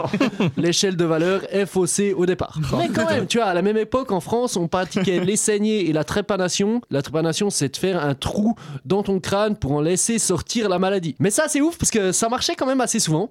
Bah oui, généralement, après, t'étais plus malade, euh, t'étais mort. Logique. Niveau architectural aussi, tu as quelle contribution dans l'Andalus, franchement? La Mesquita de Cordoue, l'Alhambra de Grenade, c'est ouf. tellement, tellement beau. L'Alhambra, truc de ouf. Ouais, là, mais là, Eric Zemmour, si je lui disais ça, il me dirait sans doute euh, c'est magnifique, certes, mais justement, c'est beau parce qu'il n'y a plus les Arabes dedans. Oh, Ouais. Non, un point pour lui, un point pour lui. C'est vrai que peut-être que Barbès deviendrait un haut lieu touristique de Paris si les rebeux n'étaient plus là. Bien on sait sûr. pas. hein. bon, pour finir, l'éloge d'Al-Andalus, ça a aussi aussi été une terre de tolérance. Tu vois, juifs et chrétiens cohabitaient avec les musulmans. Bon, certes, ils devaient les payer pour oser rester. D'ailleurs, c'est étonnant que les juifs soient restés, mais bon. Euh, et après les Fin du Reconquista- podcast. Et de Allez. ma carrière. Allez, on embrasse, on les embrasse. Après la Reconquista, ce sera moins tolérant. Tu vois, l'idée c'était tu te convertis ou tu te casses.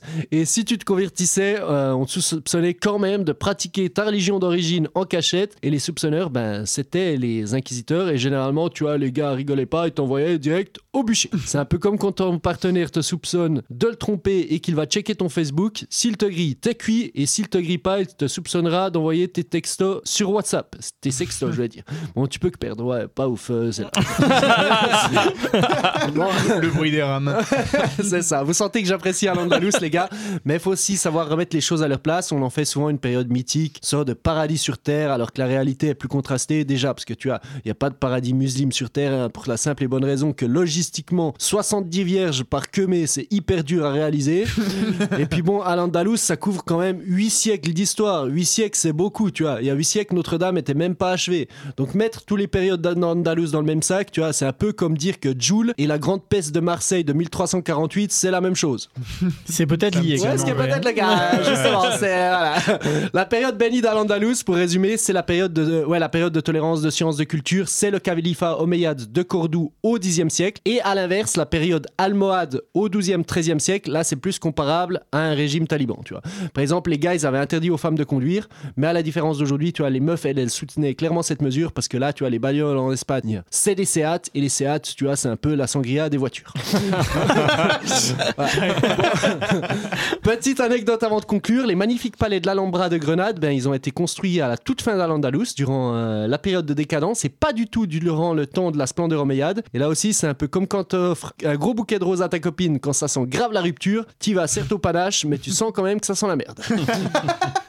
Pour conclure, les amis, panache. les musulmans fondamentalistes du XIIIe comme du XXIe siècle, bah, ils sont certes pas dans la voie des grands philosophes d'Al-Andalus. Les vendeurs de clopes à la sauvette à Barbès, ils apporteront sans doute pas d'avancée notoire à la Mestine. Mais n'oublions pas que les Lumières ont pas toujours été du côté où on le pense et que la reconquête espagnole et ses inquisiteurs, eux, ils ont clairement apporté la nuit. Ouais Bravo, petit Josquin. Putain, conclusion magistrale Oh là là. Merci. Et félicitations. Mais par- alors moi je suis fasciné par cette période. Je me dis quand même au moins une fois dans l'humanité, il y a une cité qui a été capable de vivre en bonne harmonie. On, on s'en fout de ta religion, de ta catégorie sociale, etc. C'était juste le délire. On prend les meilleurs et on fait un truc de ouf. Ouais, c'est vrai que tu peux avoir, peu importe ta religion, mais d'ailleurs on parlait pas de religion à cette époque-là, mais peu importe ta religion, tu peux avoir des positions assez élevées. Tu vois, un, un vizir pouvait être juif par exemple, mais euh, les gars aussi, d'une certaine manière, ils ont plus compris le truc que les chrétiens parce que tu restais, mais tu payais. Tu vois, avec les chrétiens, finalement, tu restais pas. Tu Par contre, c'est quoi ce truc de, cassais, mais de tu payais payer pas. là? Je j'ai pas compris. Il y avait Bah, un, gros, un impôt Ouais, spécifique t'avais un impôt supplémentaire. Comment si il s'appelle cet impôt? Il y a un mot connu. euh, Ah, ça, je sais pas. Ah putain, mais il y, a un- il y a- il y a un nom connu. euh, Je me demande, alors je vais sûrement dire des bêtises, mais si c'est pas des impôts qui sont encore appliqués aujourd'hui dans certains pays, notamment en Iran, sur les chrétiens et les juifs. Hein? Moi, il me semble. Il y a un, c'est un nom, hein, c'est vraiment. Ça veut dire quoi? Ça veut dire que si t'es chrétien, tu dois payer un impôt. Si t'es euh, chrétien Ouais, ou juif, ça, tu dois le déclarer en fait. tu, dois, tu, tu- tu te sais déclarer à Ça l'État. veut dire qu'il n'y a pas de séparation de l'Église et de l'État du coup dans ces pays. Ah, non, en Iran, pas tellement. Puis dans l'Andalus, je pense qu'il n'y avait pas séparation d'église et de, de ouf non plus. D'ailleurs, j'en profite pour, euh, pour glisser une petite pub à, à un copain vulgarisateur qui s'appelle Averroes euh, sur Ah Bah, YouTube sûr. et qui a fait des vidéos sur Al-Andalus. Donc, si vous voulez compléter avec, euh, avec de la vulga là-dessus, bah, allez-y parce qu'en plus, c'est extrêmement quali. Donc, euh, voilà, petite pub pour le, pour le copain. Et petite pub aussi pour Et quelqu'un. il qui a- s'appelle Romain d'ailleurs, comme quoi. Je me, laisse, non, je, me, je me- je me- je me laisse mousser, je me laisse mousser, je kiffe un peu. Non, la petite pub aussi, il y a Fred, en gros, tu sais, il avait fait. Fred, il a été invité Fred à. de Hérodote.com. Fred de Hérodote qu'on avait invité avait été invité à Béziers Donc, euh, en gros, c'est un peu le nouveau. Avec le, Jonathan Lambert le quatrième Reich. Béziers. Pourquoi Jonathan Lambert Ah, Béziers Voilà, en l'occurrence, je pense qu'il pensait plutôt à Robert Ménard. Et donc, du coup, il s'est dit je suis invité à Béziers pour faire une conférence. Je vais faire une conférence sur la fascination de l'Occident pour l'Orient. Et en fait, il prouve en gros un petit peu, enfin, il le prouve par des bouquins qu'il a lus, que la fascination de l'Occident pour l'Orient dure tout le Moyen-Âge et que justement, on peut considérer que le Moyen-Âge s'arrête en 1492 avec la chute de Grenade. Parce qu'en fait, c'est vraiment le moment où l'Occident commence à ne plus regarder vers l'Orient, mais regarder son propre zob. Et, et- et se met à l'appliquer consciemment sur le visage de toutes les civilisations qui l'entourent. Et en plus Ah, ça, et en plus ça, l'Orient c'est surtout connu pour son festival interceltique, donc euh, Et justement, à l'Andalouse, c'est quoi les grandes avancées euh, technologiques ou de pensée qui ont eu lieu Je pense à de l'astronomie, aux mathématiques, ce genre de choses. Algèbre, tu disais algèbre, c'est un mot arabe. Bah, si vous voulez savoir ça, je vous renvoie aux fameuses vidéos. Ça, en par- en par- pour le coup, en parlant des vidéos, en- des mots pardon, en al, euh, le mot alchimie que tu mentionnais, une des étymologies possibles, ça viendrait peut-être même de l'ancien égyptien. Justement, Hein puisque le nom de l'Égypte euh, était Kemet euh, Ah. en égyptien ancien et euh, Kemi qui veut dire euh, la, le noir, la couleur noire, en même temps que le limon du Nil, hein, qui est donc une espèce de matière un peu noire qui allait fertiliser les champs. Et donc Kemi a donné donc Kemia en, en arabe, alchemia et alchimie maintenant. Donc Mmh, alchimie viendrait peut-être même de l'ancien égyptien, transité par l'arabe et qui arrivé jusqu'à nous maintenant. Et d'ailleurs, pour, pour le petit truc avec tout ce que tu disais sur Zemmour, le grand remplacement, etc., faut quand même savoir que pour tous les gros racistes de merde, il y a quand même tous les, il y a énormément de mots en français qui sont dérivés de l'arabe. Tu prends euh, Et on sucre. refait une pub pour euh, Confession d'histoire où euh, t'as un moment, il, Tout à fait, Saladin, oui. il fait une longue, longue, longue, longue, Exact. longue, longue, Eh longue, oui, longue phrase. Tu prends des mots, comme récupérés. euh, ben, Kleps, algèbre, bazar, algèbre, sucre, pétrole. euh, sofa, euh, Chouïa, rouilla. un chouïa. Roya, par exemple, surprenamment. Ça. Sartek. Non, mais Mais enfin, un, un- un chouïa, un petit peu de quelque chose, voilà, c'est Il y a typiquement. euh, énormément de mots qui sont dans la langue euh, française et qui sont dérivés d'autres langues. Enfin, moi, c'est un, truc qui me rend ouf, en fait, mais pas avec l'arabe, avec toutes les langues, en fait. C'est pas quelque chose d'immuable. Et là, le truc auquel je pense maintenant, c'est aussi l'Académie française, quand on parlait de Yel, etc. qui dit, Ah, c'est inadmissible, on peut pas faire un autre pronom, etc. Alors que la langue, elle évolue tout Ah le bah temps. bien sûr, et puis ça, ça existe depuis toujours. hein. Ah oui. L'Égyptien ancien a intégré énormément de mots euh, issus d'autres langues sémitiques, notamment, euh, par exemple, quand euh, les chevaux sont arrivés en Égypte ancienne, parce que c'est pas du tout un animal endémique de, de l'Égypte, le, le cheval, donc c'est arrivé par le Proche-Orient, et euh, il a bien fallu trouver un nom. Bah, on a repris le nom que lui donnaient euh, les mecs là-bas, et on l'a adapté à, à la langue égyptienne, mais euh, ça, le, pour le coup, Non, on la- va la- l'appeler Ketoub. L'infusion linguistique, c'est quelque chose qui existe depuis absolument toujours, et, et c'est clair que cette, la défense du français, oui, ok, c'est quelque chose qui peut se comprendre, mais c'est faut pas que ça devienne complètement stupide. Non, non, euh, dis pas un t-shirt, dis plutôt un, un tricot ou Un tricot de Un peau. chandail. Voilà, un, un maillot de corps. euh, non, ouais, Ah, ferme-la. Alors, du coup, euh, pub, euh, repub pour alors cette fois un type qu'on a vraiment pas besoin, c'est euh, Montée de Lingu- Ah bah, Linguistique. extraordinaire les vidéos qui fait, euh, donc c'est un gars, un Mais youtubeur t'as qui pas parle de la décidé de nous citer tous les youtubeurs que Attends, tu connaissais. re- euh, re- surtout, il fait redis, un redis le nom, s'il te plaît. Alors son prénom c'est Monté, mais la vidéo, c'est la, la chaîne c'est Linguisticae. Ah ouais. Mais c'est un D'accord. gars. Enfin, son prénom, je crois que son vrai prénom c'est Romain pour le coup, et c'est même pas une blague. Mais tous les Romains, ils sont calés en histoire ou qu'est-ce qui se passe? J'ai l'impression que tous les romans sont calés Parce que Monté, c'est un, Monté, c'est évidemment un pseudo, mais je crois qu'il s'appelle Romain en vrai.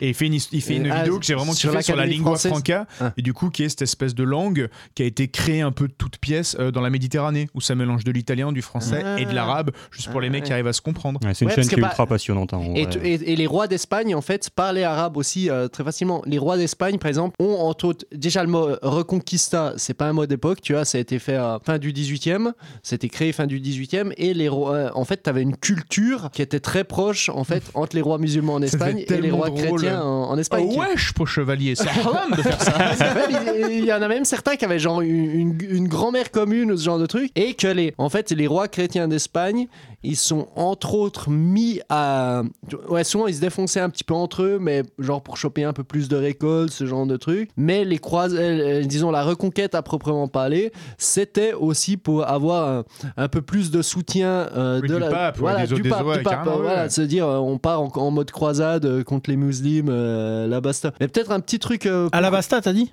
Et basta. Ah, parce qu'à la Basta, c'est dans One Piece. Ça n'avait rien à voir. Et du coup, surtout pour Ah, terminer, parce que tu l'as, tu l'as évoqué dans ta chronique et c'est hyper intéressant, c'est que souvent quand on parle de l'Inquisition, on imagine ces gros fils de pute qui, qui torturent à la masse. Eh ben, c'est ça, c'est l'Inquisition espagnole. Ouais. Justement, où genre, en fait, le problème c'est qu'ils convertissent les chrétiens, euh, ils convertissent musulmans et juifs. Et euh, le problème c'est qu'en fait, on a plein qui repratiquent. Et la vraie Inquisition qui fait peur, que tu vois dans tous les films et tout, eh Ouais, ben, c'est euh, c'est, l'Inquisition espagnole. Et elle va durer. Tu sais qui c'est qui met fin à l'Inquisition espagnole? C'est Napoléon, Ah oui? En débarquant en Espagne. Alors avec d'autres méthodes, hein. je sais pas, c'était pas forcément mieux, tu vois, mais c'est- Parce qu'un chapat, c'est l'humoriste au mollet d'acier. Car oui, il fait des Montmartratons, puisqu'il a un spectacle de stand-up Ouais. à Montmartre. Ouais, exact. Bon allez, avant de passer à la carte blanche de l'invité, je voulais annoncer qu'on a grave de succès, putain, on commence à être contacté par des sponsors et tout. Donc on se retrouve après une courte page de pub les gars, mais je vous rappelle juste deux petits trucs. Comment est mort Henri II, Romain? Il s'est pris une lance dans la gueule, lance dans l'œil pendant le tournoi. Et comment est mort Charles VIII Tu sais, Simon? C'est pas lui qui s'est pris un linteau de porte? Ouais, c'est pris un linteau de Si, porte en pleine ouais. gueule en allant jouer au jeu de paume. ouais. Ouais, c'est ça. Eh ben c'est parti, page de pub, c'est Histosport TV. Histosport TV, la chaîne de tous vos événements sportifs historiques, avec le tournoi et la joute. Bonjour Henri II, bonjour Henri II, roi de France. Alors vos pronostics pour la joute d'aujourd'hui Écoutez, euh, on va tout faire pour gagner, on jouera tactique euh, sans perdre en technique, à la grâce de Dieu, et puis euh, demain un autre jour. Superbe Henri, on est de tout cœur avec vous. Ah, déjà une chute Patrick Non, c'est juste le bordel en cuisine Thierry. Ah ça y est, ça commence. Oh, caramel Oui, oulala, coup dur pour Henri II. Coup dur pour la couronne C'est ce qui s'appelle avoir le compas dans l'œil, Patrick. Ah, ne me faites pas rire Thierry, voilà l'infirmier qui arrive, il est toujours paré. Le jeu de paume Et on accueille le challenger d'aujourd'hui, Charles VIII. J'arrive Oh Ah merde Ouh, il s'est pété la tête C'est vrai qu'elles sont basses les portes dans ce château. N'est-ce pas plutôt notre souverain qui était un peu euh, bas du front? D'habitude, quand on demande aux participants de prendre la porte, ils ne le font pas avec autant d'enthousiasme. Histosport TV, la chaîne du sport historique. Pas juste Yeah. euh, Bravo. magistral les gars. T'as Oh. enregistré ça avec euh, Hérodote? Ouais, c'est avec Hérodote. D'ailleurs, il y a un jeu de mots. euh, Le qu'on jeu a de mots sur Paré il Merci. est extraordinaire. Alors vas-y, moi je l'ai plus. C'est parce que le, le- le- le médecin qui a soigné Henri II, c'était Ambroise Paré, un grand médecin. Ah. qui était le nom de mon lycée. Donc euh, voilà, parce qu'il est originaire de, de Montbled à l'origine, D'où? De Laval, euh, juste à côté de la Bretagne. Ah. Mais Josquin aussi, à Laval, toi. Ah, non putain, putain, je savais Moi, Mais j'étais j'étais au- sûr. Non, puis moi j'étais au lycée. J'étais dans la bouche. j'étais au lycée, j'étais au lycée Pierre Laval, moi. Non mais eh, alors, pour les auditeurs auditrices, c'est vrai que c'était Josquin en a profité pour se taper une petite banane. C'est son moment où il a un petit coup de mou. Le gars, il est pas bien. Et ben justement, mon petit Josquin, t'es pas bien. Mais profites-en, pose-toi, mange ta banane, parce que c'est Fais-nous de la maintenant SMR. la chronique de notre invité. Simon, tu vas nous parler du hasard archéologique, de la découverte de la tombe de Toutankhamon. Ça a l'air d'être juste euh, complètement ouf. T'es déjà Ouais. allé euh, dans sa tombe En vrai? Alors oui, oui, donc elle est dans la vallée des rois, hein, euh, qui est un... Ah la vallée. euh, C'est ça. Il y a moins de bigouden, mais c'est un peu le même principe. Et donc oui, oui, la tombe de Toutankha- de Toutankhamon qu'on peut encore visiter aujourd'hui, qui a été découverte en Ah ouais 1922. Et en fait, ce qui est assez extraordinaire, et j'ai appris ça il y a vraiment pas longtemps du tout, peu de temps avant, le, avant, avant de venir vous voir, c'est qu'il y a des archéologues qui étaient à Thèbes, donc parce que la vallée des rois, c'est une nécropole qui est euh, sur la rive ouest de Thèbes, qui est une ville au sud de l'Égypte. Et donc, il y a des archéologues qui étaient là avant le fameux Howard Carter qui a découvert la tombe de Toutankhamon. Et en fait, ils se sont arrêtés de fouiller. La légende veut qu'ils se soient arrêtés de fouiller à 6 pieds de la tombe de Toutankhamon. Ça fait combien Donc, en six mètres pieds, alors je crois qu'un pied c'est à peu près 30 cm, donc ça doit faire après 1m80, 2 mètres quoi. Bon, ça fait partie de la légende, etc. Mais par contre, ce qui est vrai, c'est que, que l'équipe précédente s'est arrêtée vraiment juste avant la tombe de Toutankhamon. Et pour ça, donc je vais vous faire un peu l'historique du bazar. C'est pas dans une pyramide, on est d'accord. hein. Non, non, non, à, cette- à cette C'est époque-là, dans ça un bazar. Voilà, bah, bazar, qui est un mot Ouais, arabe ouais, justement, bah, ouais. puisqu'on en parle. Et en fait, euh, les, ça- à cette époque-là, ça fait longtemps que les pyramides ne sont plus utilisées pour enterrer les rois. hein. On creuse des hypogées, c'est-à-dire des tombes directement dans le sol, dans la montagne. Déjà, bon, bah, ça coûte moins cher, et puis euh, euh, voilà, ça fait un peu, un peu moins de, de bazar justement. Mais en gros, la L'idée, c'était aussi d'avoir quelque chose qui se voit pas trop, non? Oui, alors peut y avoir, peut y avoir un peu aussi, caché, non? Si, si, il y avait évi- évidemment de ça. Alors euh, ça a vachement marché puisque toutes les tombes ont été pillées, mais ça c'est encore un autre délire. Sauf celle de Toutankhamon pour le coup. Puis l'architecte en mode, ah, vous savez, aujourd'hui les pyramides ne le fait plus tellement, ça coûte un peu cher. hein, Voilà, c'est ça. Avec aujourd'hui le prix du calcaire. C'est plus du tout à la mode. Que ça, monsieur. C'est plus à la mode du tout. Non, ça. ça ne se fait plus. C'est vrai là. Enfin, c'est vrai. En tout cas, l'histoire qui est autour de la malédiction de la tombe de Toutankhamon. Attends, mais laisse-le terminer avant. Bon, on va passer à la malédiction Alors, après bah, quand même. je- comme vous voulez, si, si vous voulez, je vais vous faire Non, une vas-y, bref, euh, bref parenthèse sur la malédiction. C'est quelque chose qui a été inventé par la presse britannique euh, euh, plusieurs années après la découverte de la tombe, parce qu'une bonne partie de un l'équipe. Non, en fait, c'est parce qu'une bonne partie de l'équipe qui est entrée dans la tombe en 1922 et ensuite, beaucoup de gens sont morts relativement jeunes. Mais en fait, quand club on des creuse, 27. euh, ouais, c'est un peu ça. Mais quand on creuse un peu, on se rend compte qu'en fait, c'est soit des mecs qui sont morts à une espérance de vie qui était tout à fait la moyenne de l'époque, ou alors qu'ils avaient déjà des maladies les gars avant et qu'en fait, bah, ils ont fini par mourir parce que euh, y a un moment où il faut pas trop déconner quoi. Mais en fait, quand on regarde en détail, euh, c'est- ça n'a absolument rien d'extraordinaire.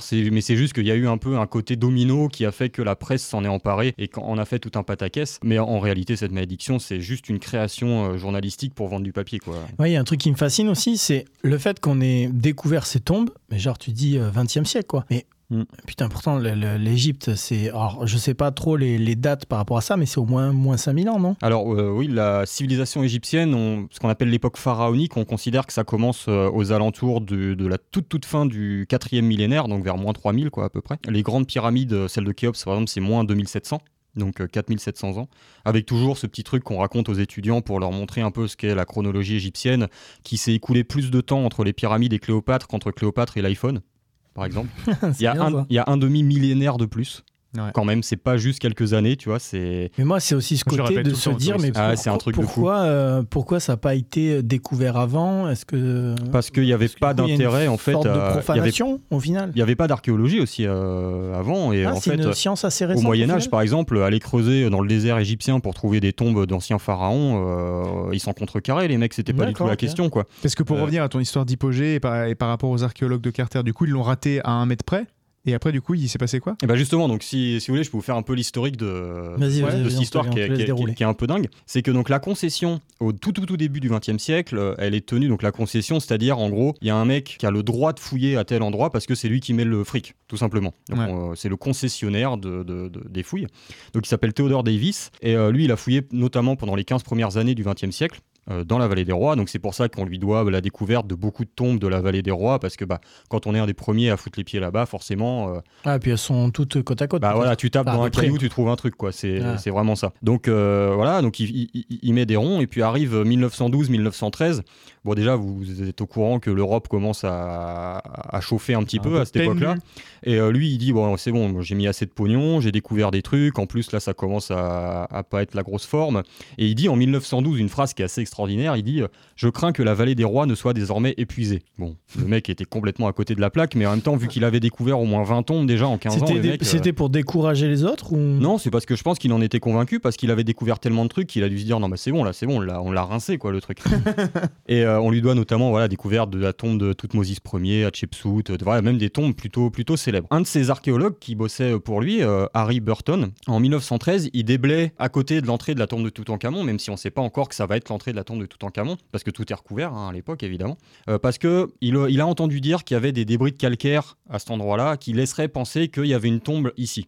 Bon, des tombes, ils en avaient découvert plein. Ils, ils pouvaient pas savoir que ça allait être une tombe absolument Il n'y avait pas extraordinaire. qu'un seul roi qui était enterré dans une tombe. Il y avait. Si, il y avait un seul roi dans une tombe, mais toutes les tombes sont côte à côte. Donc, c'est-à-dire que là, on se doutait qu'il y avait un truc dans un secteur qui était encore recouvert, mais euh, eux, ils, ils devaient se dire bon bah ça va encore être une tombe vide qui a été pillée de toute façon. Donc Mhm. bon bah voilà. Et donc Theodore Davis, qui, est- qui était le mec qui mettait l'argent, à un moment il est arrivé, il a dit bon bah allez c'est bon, on arrête tout, j'en ai marre de mettre mon pognon. Alors Harry Burton, il dit ouais mais là il y a un truc quand même, on pourrait peut-être essayer de fouiller. Il dit non, c'est bon, c'est bon, stop. Donc bah, bah ils arrêtent, ils remballent le matos et, et ils rentrent en Angleterre. En plus Theodore Davis, il meurt en 1914, donc de toute façon il saura jamais ce qu'il a loupé. hein, en quelque sorte, c'est un peu. euh, Oh, voilà. Et les suivants qui arrivent dans la vallée des rois, c'est justement Howard Carter, donc l'archéologue qui va découvrir Toutankhamon, et euh, Lord Carnarvon, George Herbert de son vrai nom, euh, qui lui met le fric. Lui, c'est le mécène de l'expédition, et donc c'est lui qui tient la nouvelle concession. C'est à lui que ça revient. Euh, Il- alors, je- petite parenthèse, ils y, ils y gagnent quoi ces mecs à être mécènes? Est-ce qu'on leur rapporte des objets? Est-ce que juste leur nom est, un- est inscrit dans. Bah, déjà, il y a ça, effectivement, il y a le côté un peu prestigieux de trouver des tombes en Égypte, d'associer son nom à, à une discipline relativement naissante et assez prestigieuse. Et puis le fait qu'à l'époque, quand tu trouvais des objets, tu pouvais les ramener chez toi. Donc ça, mine de Ah, rien, oui. euh, voilà. Ça, c'était la Et d'ailleurs, C'est un peu chiant quand c'est l'obélisque euh, qu'on a sur la Concorde à Paris. Bah, non bah, Ah bah, bah, visiblement, ça nous a pas gêné. Faut une, grosse, faut une grosse valise, ouais. Ouais, au ouais. Mais celui-là, il a À- été offert pour le coup. À la fistinière. euh, Oh putain. euh, Putain, Vas-y, le lien. Ah, il, en, il en loupe lien pas entre- une. hein. Il en loupe pas une. hein. Et il pas- émerge de sa banane. pour- Et donc au final, euh, donc Howard Carter euh, avec Lord Carnarvon, il fouille euh, dans la vallée des rois, il trouve d'autres trucs, etc. Et arrive 1922, euh, Lord Carnarvon, c'est à son tour, il dit allez c'est bon, moi j'ai mis assez de pognon, on arrête. On sait combien ça fait de thunes euh, Non, aucune Investi. idée. Là, Non, honnêtement, aucune idée. En plus, il faudrait faire les conversions avec les livres à l'époque et tout, je, je ne sais pas. Mais c'est beaucoup d'argent, vraiment beaucoup d'argent. Et, euh, et Carter, qui avait entendu parler de cette histoire de débris euh, qui était dans ce secteur à côté de la tombe de Ramsès VI, tout ça, il se doutait qu'il y avait un truc. Là où il est malin, c'est que lui, il a toujours prétendu qu'il avait fouillé là par intuition, parce qu'il il se doutait que machin, mais il a jamais dit qu'il avait eu l'info, en fait, en gros. Donc, euh, Ah, il, est- petit bâtard. il était très bon en storytelling et un peu mytho sur les bords, donc il était très très doué pour ça. Et en fait, il convainc Lord Carnarvon de fouiller à cet endroit-là. En gros, il dit allez, c'est la DER. On fait une petite DER euh, et puis on s'arrête. Et puis bah voilà, le mec il creuse et puis bah il tombe, il trouve juste euh, une des plus grandes découvertes de l'histoire de l'égyptologie, si Ah. ce n'est de l'histoire de l'archéologie euh, mondiale. Et, et là, c'est un truc complètement fou. Et en fait, comment on sait ça? C'est qu'un le- le- un, un des peintres qui était là-bas, parce que bah, là-bas, forcément, il prenait pas tout le temps des photos. hein, il y avait aussi des artistes qui faisaient des, des images. Et, euh, et un des peintres qui donc euh, était au courant de cette anecdote des débris de calcaire de Harry Burton, Theodore Davis, Ils ont etc. reproduit sur une en gros, c'est lui qui a dit que non, mais en fait, les frères Carter étaient au courant depuis le début. Il a pas fouillé là par hasard, machin. Sauf que vu que lui, c'est un peu un no-name, c'est une anecdote qui est un peu tombée dans l'oubli et Carter a magnifiquement bien géré sa- sa- sa- son storytelling. Euh, mais ce pourquoi je voulais raconter ça, c'est parce que vous voyez que surtout à cette époque-là où dès que vous leviez un caillou, vous avez des statuettes en dessous. bah, en fait, euh, le hasard archéologique, c'est vachement important parce que tu vois, le gars, il s'est arrêté juste parce que son patron a décidé de plus mettre l'argent. Euh, et lui, il disait non, mais allez, on en fait encore une. Et le patron, il a fait euh, c'est qui qui te paye? Oui, bon, bah d'accord, bon, bah, ok, c'est bon, je range mes outils, quoi. Soit. Et bah voilà, tu vois, il a suffi juste que ce Ok, mec-là, je il prends arrête. pas de RTT vendredi, je peux y aller Voilà, et finalement, c'est le nom de Howard Carter qui est resté dans l'histoire. Et heureusement d'ailleurs, parce qu'au final, il a trouvé ça après la guerre. Peut-être que s'il l'avait trouvé avant la guerre, ça aurait été le bordel et tout. On peut pas savoir, tu vois. C'est des, des, des, des- des- des histoires que, dans, dans l'histoire. Mais en tout cas, voilà, c'est que l'archéologie, bah, comme tout, c'est un peu lié à l'argent et à la chance. Ben ouais, mais moi ce que Quand je on trouve a du ouf, bol, bah. c'est qu'il y a énormément eu de pilleurs de tombes. Oui, parce Quels que, ça, que question les que siècles poser et- sur les pierres de et- tombe, c'est est-ce qu'on sait quand elles sont pillées? Parce que un truc que je Ouais. trouve chelou, c'est que t'as des gens qui s'enterrent avec. carte de visite euh, quand même. Il y a, il y a des gens qui arrivent et qui s'enterrent avec full or. Mm. Or, j'imagine que du coup, elles sont pas pillées immédiatement parce que les gens de cette époque-là craignent Et de bah, les piller. Donc, justement. dès qu'elles sont... Donc, ok, d'accord. La plupart des pillages ont eu lieu dans l'Antiquité. On a d'ailleurs des papyrus qui nous racontent des procès et des mecs qui se font arrêter. Alors euh, c'est très mineur parce que la plupart du temps ils se font pas choper. Mais on a connaissance de mecs qui se font choper, et- etc. C'est quoi leur Mais- peine? Oh bah, souvent Ouais, la peine de mort. hein. Ça va être chaud. Euh, la peine de mort, ou alors on leur coupait les oreilles, le nez euh, et compagnie. Euh, en mode euh, ah bah tu t'as- vas prendre ta leçon maintenant sauf que le mec il a plus d'yeux il a plus de nez il a plus d'oreilles il a plus rien il devait crever au bout de trois semaines à mon avis mais T'as euh, entendu? Hein, J'ai plus voilà. d'oreilles. Sinon, sinon, la peine de mort. Mais en fait, les- la plupart des pillages ont eu lieu durant l'Antiquité, justement, par les personnes qui savaient où était la tombe, justement, et en fait, qui, bah, qui, qui pouvaient craindre en quelque sorte euh, une, de, de- de- de prendre tarif, euh, même dans l'au-delà. tout. craignaient que la Mais- justice humaine à la fin. Ouais, on- en fait, a, pri- a priori, euh, les, les- les pilleurs, euh, ils s'en tapaient un peu de la justice dans l'au-delà, etc., hein, probablement. En tout cas, ça ça- paraît, ça paraît logique, mais la plupart des pillages ont eu lieu durant l'Antiquité, ensuite il y en a eu un peu durant le Moyen-Âge, et puis euh, bah, certains archéologues, entre guillemets, qui se sont fait plaisir aussi, mais principalement durant l'Antiquité. Un truc que j'aimerais savoir, toi qui es déjà allé dans ces endroits-là, Ouais. quelle sensation t'as eu la première fois que tu rentres dans un tel lieu? Ça doit être mais incroyable. Alors déjà, c'est co- incomparable avec ce qu'ont pu vivre les mecs qui les ont découvertes, parce qu'en plus, eux, ils Ouais. arrivaient à la bougie et tout, dans des trucs qui n'avaient pas été euh, Ouais. euh, visités depuis 3000 ans, enfin c'est un truc Comme un mec qui, découvrait, euh, qui découvre Lascaux ou un truc comme ça, ça doit être. Par exemple, voilà. Mais nous, en fait, Mais mais quelle vraiment sensation t'as eu toi physiquement, tu vois? Ah bah moi je trouve ça extraordinaire parce que tu rentres déjà dans une tombe qui est intégralement décorée, c'est pas genre un caveau en caillou avec un sarcophage au milieu, c'est intégralement couvert de hiéroglyphes. Avec les vraies couleurs ou peinture en plomb comme Jericho Ah, avec, des, avec des couleurs qui étaient faites à base de pigments naturels, hein, de, de- du, du fer, du cuivre, euh, des minéraux divers et variés, etc. Et oui, non, la, la plupart des couleurs, moi c'est une question qu'on me pose souvent dans, dans les tombes de la vallée des rois, c'est mais euh, vous les avez refaites les couleurs? Non, non, elles ont 3500 ans les couleurs et tu vois du jaune, du bleu, du vert, c'est extraordinaire. Donc quand on entre, on peut pas rester indifférent, qu'on soit intéressé par l'Égypte ancienne ou pas tu rentres là-dedans, tu t'en, t'en prends plein les yeux, quoi. Vraiment, c'est impressionnant. Ah, j'ai- au Louvre, j'ai été absolument euh, euh, marqué euh, parce que c'était. J'ai T'aurais trouvé ça. un mot plus Parce que j'ai trouvé ça magnifique. J'ai pas trouvé le mot, mais j'ai j'ai juste été euh, ouais marqué. Je trouvais ça vraiment magnifique. Ce bleu, c'est un bleu mais particulier Le quoi. bleu des, égyptien, ouais. des statuettes, etc. Mais il est. Après, il y a le bleu, il y a le bleu qu'on met euh, sur les parois euh, pour peindre avec les pigments, etc. Et puis tu as le bleu de la fameuse faïence égyptienne Mm. qui est encore là, c'est encore un autre délire parce que c'est fait directement dans la pierre et tout. Et là, c'est c'est vrai que c'est On vous mettra des photos sur les réseaux. On a notamment bah, ce petit hippopotame là qui est très célèbre euh, en, en faïence égyptienne, qui, qui est sublime. Et ça, oui, ça clairement, les, au niveau artistique, les Égyptiens, ça a souvent été critiqué parce que comparé à l'art grec, euh, etc. Mais c'est c'est des, c'est des masterclass euh, absolus, le- les tombes égyptiennes. Et justement, là, j'ai envie de faire un petit test. En gros, euh, dans le- pour, pour les auditeurs, il faut savoir que dans le Louvre, il y a un- dans la section égyptienne, un truc vraiment chouette à visiter, ça s'appelle le Mastaba, donc une petite tombe de l'ancien empire. C'est ça. Et donc, du coup, là, j'ai entre les mains euh, une photo avec des hiéroglyphes euh, du Mastaba. Est-ce que toi, Simon, capable de les hiéroglyphes, tu saurais nous dire ce qu'il y a écrit à peu près ici? Alors, tu peux nous les décrire aussi un petit peu en même temps. euh, on, on le mettra sur Instagram, mais c'est juste que franchement, si on est honnêtement en compagnie de quelqu'un qui arrive à lire des hiéroglyphes, ça me. Alors, bah là, Ouais, parce euh, que nous, euh, clairement, on lit plume, oiseau, Plume, scarabée, Saucisse. soleil. oui, bah c'est, c'est, c'est- c'est normal. hein. Euh, bah là, vous avez une scène euh, qui représente deux ouvriers. Alors là, pour le coup, je n'arrive pas trop à savoir ce qu'ils sont en train de foutre. Euh, ils sont sur une espèce de, de structure en bois, là. euh, mais là, il faudrait que je vois la, la scène dans sa globalité. Ils vont pour, pêcher, pour non? savoir. Non, je pense pas. Et t'arrives à lire du coup? Et surtout, en fait, on a un scribe à côté qui prend des notes. On le voit avec son, sa- son, son petit, son petit rouleau et son petit calame.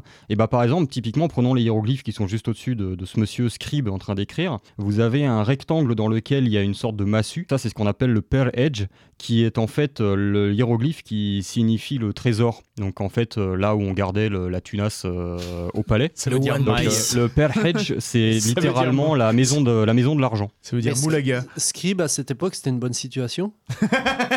Alors, Je crois pas qu'il y ait de bonnes savez, euh, euh, situations. que- Euh, par contre, euh, oui. Voilà. En fait, en fait, cette question, il y a une réponse. euh, voilà, oui. Voilà. Ça- le film aurait pu être beaucoup moins marrant du coup. C'est une bonne ou une mauvaise situation? Une bonne. Ok, merci. Fin. Ça, on se Voilà. met soin. Et le hiéroglyphe d'à côté qui re- se représente du coup un petit calame, euh, c'est-à-dire cette espèce de, de, de- de- de stylet qu'utilisaient les hiéroglyphes, euh, les scribes pardon, pour écrire les hiéroglyphes et le hiératique qui est une écriture cursive. Le Apple Pencil? C'est un peu ça, ouais. Mm. c'est un peu ça. Et à côté, la palette avec les deux petits ronds où ils mettaient leur encre rouge et noire, bah ça, c'est l'hiéroglyphe simplement qui signifie scribe, euh, qui se lit zèche, et euh, qui veut dire scribe, mais aussi peintre, parce que dessiner, écrire, peindre, etc., c'était euh, considéré comme la même activité Ouais, logique, en. Égypte ancienne. Donc là, on a, on a deux hiéroglyphes qui désignent tout simplement le, le sèche per hedge, c'est-à-dire le scribe du trésor. Donc en fait, c'est tout simplement le mec qui vient tenir le registre de ce qui est en train d'être fabriqué et euh, pour euh, savoir après qu'est-ce qu'on va euh, Nous, on imp- appelle ça un appliquer comme taxe. fiscal. Bah hein. voilà, c'est en fait c'est ça exactement ça. En fait, il y il avait un va, bibelot ici. il va calculer bah, quelle taxe euh, tel, tel mec doit payer et euh, ce qui re- la part qui revient justement au trésor du palais et quelle part euh, reste ensuite euh, au euh, gouverneur et à ses, euh, à ses administrés. Il y a des symboles que tu peux nous donner, euh, je sais pas. attends, parce que là, sur, sur la- le truc que j'ai montré, il y, a une- il y a une tête d'âne. Ouais. Et ça veut dire tête d'âne Bah là, je t'avoue que je suis un peu embêté parce que je n'ai pas souvenir de l'avoir rencontré ailleurs cette tête d'âne Ouais. et je En fait, c'est ça, c'est qu'en fait, dans le Mastaba, En fait, ce qui est sûr, c'est vraiment que- des trucs. C'est même plus des dessins que des hiéroglyphes. Ouais, ce des- qui est sûr, c'est que là, ça a rapport à, de, à du textile, parce qu'on a des hiéroglyphes qui sont très reconnaissables, qui renvoient à des éléments textiles. Donc ça, c'est sûr que, que, que c'est ça. Et d'ailleurs, je pense que c'est ce qu'ils sont en train de faire. Ils doivent être en train de, de gérer des, des éléments textiles. Mais la tête d'âne, là, euh, faudrait que je regarde, parce que du Y a coup, pas ça un m'intrigue coq à encore côté plus. Trop stylé, ok. Eh non, même pas. Ah. Et euh, vraiment, dans les symboles, est-ce que par exemple le, le cartouche de Toutankhamon, c'est euh, c'est quoi les symboles? Si je dis pas de bêtises, c'est Neb Reper- Reperouré, euh, le nom égyptien de Toutankhamon, euh, qui signifie le maître des apparitions de, de Ré, le Ré qui est le dieu du soleil. Dieu des plombiers. Et, euh, ouais, le, fameux, le fameux Ré du plombier. ouais. oh non, non. Ah, désolé. gars. Il est- ça fait il- il- Ça fait, ça fait 10 minutes qu'il veut la faire. Même pas. Et en- par exemple, Réper, euh, c'est représenté par un scarabée, notamment la divinité Répri. Et en fait, le scarabée, c'est l'image du dieu soleil au matin lorsqu'il renaît. Donc répère, ça veut dire advenir, apparaître, euh, devenir. C'est pas le même qui, euh, qui se balade avec des boulettes de merde là. eh ben exactement. C'est celui-là C'est exactement Oh, putain. celui-là. Tout simplement Attends, parce qu'en fait, il est où le lien alors? le scarabée euh, bousier, justement, euh, en créant cette petite boule de caca, en fait, cette boule de caca, c'est là- là-dedans qu'il va pondre ses œufs et que les petits scarabées vont naître. Hmm. Donc en fait, euh, cet euh, élément sphérique, comme ça, que le scarabée pousse à bout de Ah. patte, dans lequel il va faire que- naître quelque chose, bah, c'est comme la renaissance du soleil chaque matin qui permet à la vie de reprendre. Ouais, Sauf que les générations d'avant, elles, vachement chient sur la génération d'après. En fait, c'est juste pour ça quoi. Vous Ouais, êtes de la voilà. merde, vous êtes né dans notre merde. C'est ça, c'était Ok, mieux avant. bon, bah, écoute, bah, en tout cas, enfin, franchement, je sais pas vous les gars, mais moi, C'est Ah non, ultra ouais, moi, passionnant. J'ai envie de t'écouter pendant des heures. C'est un truc de ouf. enfin, le fait d'être de- de- d'être près de quelqu'un qui peut lire des hiéroglyphes, je me dis ça doit être tellement stylé. Mais après, par contre, j'ai- il y avait une fois où j'avais j'avais suivi le- le- le- une visite un peu guidée gratos là, du conservateur. Non. Quel creveur. Ouais. Et du coup, il, il nous faisait un truc en mode il arrivait les hiéroglyphes, mais en règle générale, les textes égyptiens, c'est un peu chiant. Ah oui, ah bah, complètement. hein. Surtout que c'est des textes funéraires euh, qui, euh, du point de vue comme ça de, de- de- du profane, si, si, si je puis dire, n'ont pas un intérêt extraordinaire. hein. C'est Ouais. des trucs très standardisés qui sont là pour le défunt, c'est-à-dire pour le mec qui est dans la tombe. Euh, c'est pas, ça n'a pas du tout vocation à être spectaculaire. hein. C'est souvent d'ailleurs la biographie du mec, euh, plus ou moins idéalisée, en mode euh, euh, j'ai aidé la veuve et l'orphelin, euh, sous, sous ma gouvernance, ma province était prospère, euh, etc. etc. J'ai pas fait le mal, j'ai fait le bien, bref, euh, ainsi de suite. Donc euh, oui, c'est pas forcément toujours ultra sexy, hein, ça c'est ça c'est clair. C'est un Ça petit à message pour se faire polir le sphinx. Exactement, l'obélisque. Allez, Louis 64 dans la dernière partie, on jouera avec le quiz Histoire à papa, mais avant ça, je vous joue Awa Timbo, c'est l'artiste mise à l'honneur aujourd'hui. On l'a d'ailleurs reçue dans les Actuvores, les gars, sur VL Media. Elle a chanté avec de nombreux artistes, comme par exemple euh, Laurent Voulzy, Maria Carré, Zucchero, Yannick Noah, Ariel Dombal, Céron, MC Solar, Axel Red, Amadou et Marianne, Tikan Jaffa Alpha Blondie, Josquin Chapat. Non, j'avais dit un artiste. Putain, le gars est tellement endormi, En il répond même pas. T'as quand même mis Ariel Dombal à côté de Tiken Jaffa Coli. bon écoutez, en tout cas, on vous laisse profiter d'un nouveau titre d'Awa Timbo avec Breathing. C'est maintenant dans Louis 64. Morning,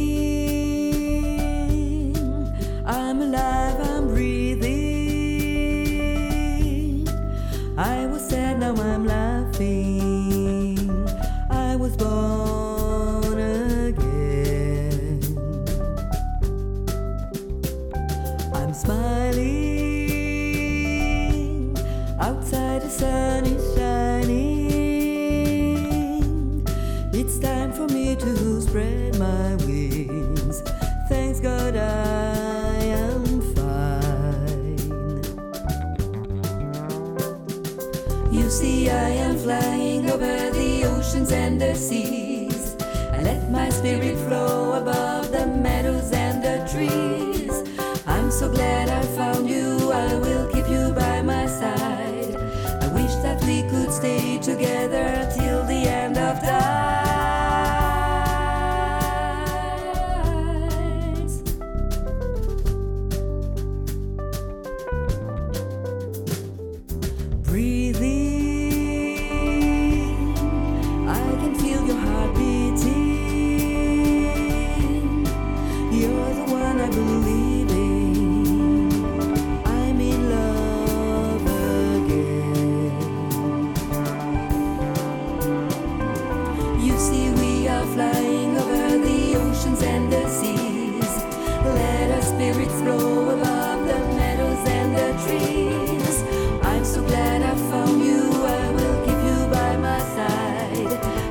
that we could stay together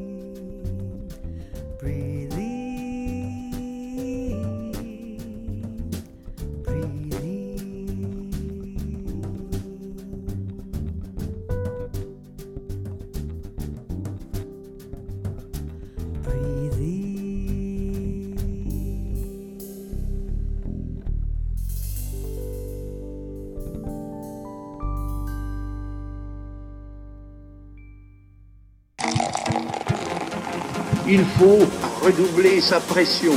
Mais mon seul but est de rigoler. La France est perdue. Il faut la sauver.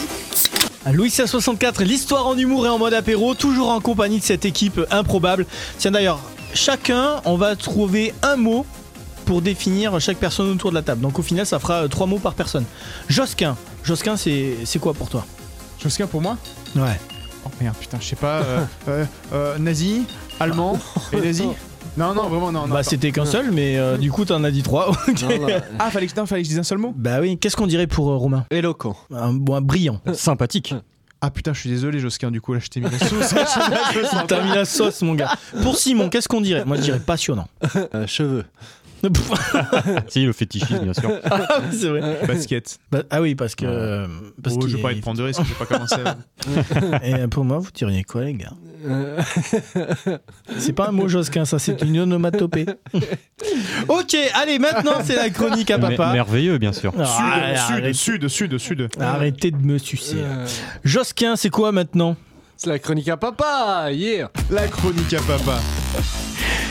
La C'est lettre la dernière émission de l'année 2021, les gars. Donc on se retrouvera en 2022 avec ces questions liées à l'épiphanie. C'est maintenant.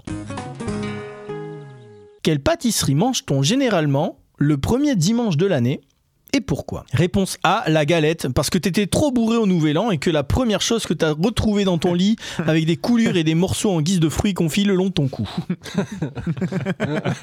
Réponse B, c'est la galette des rois, parce qu'en vrai, à l'époque, on chie un peu sur l'écriture inclusive. Il n'y a pas les reines du shopping. Jésus, c'est la Christina Cortula du game. On lui offre de l'or, de l'encens, de la myrrhe, alors que toi, t'as juste une fève pourrie en porcelaine Wish. Qui te pète une dent.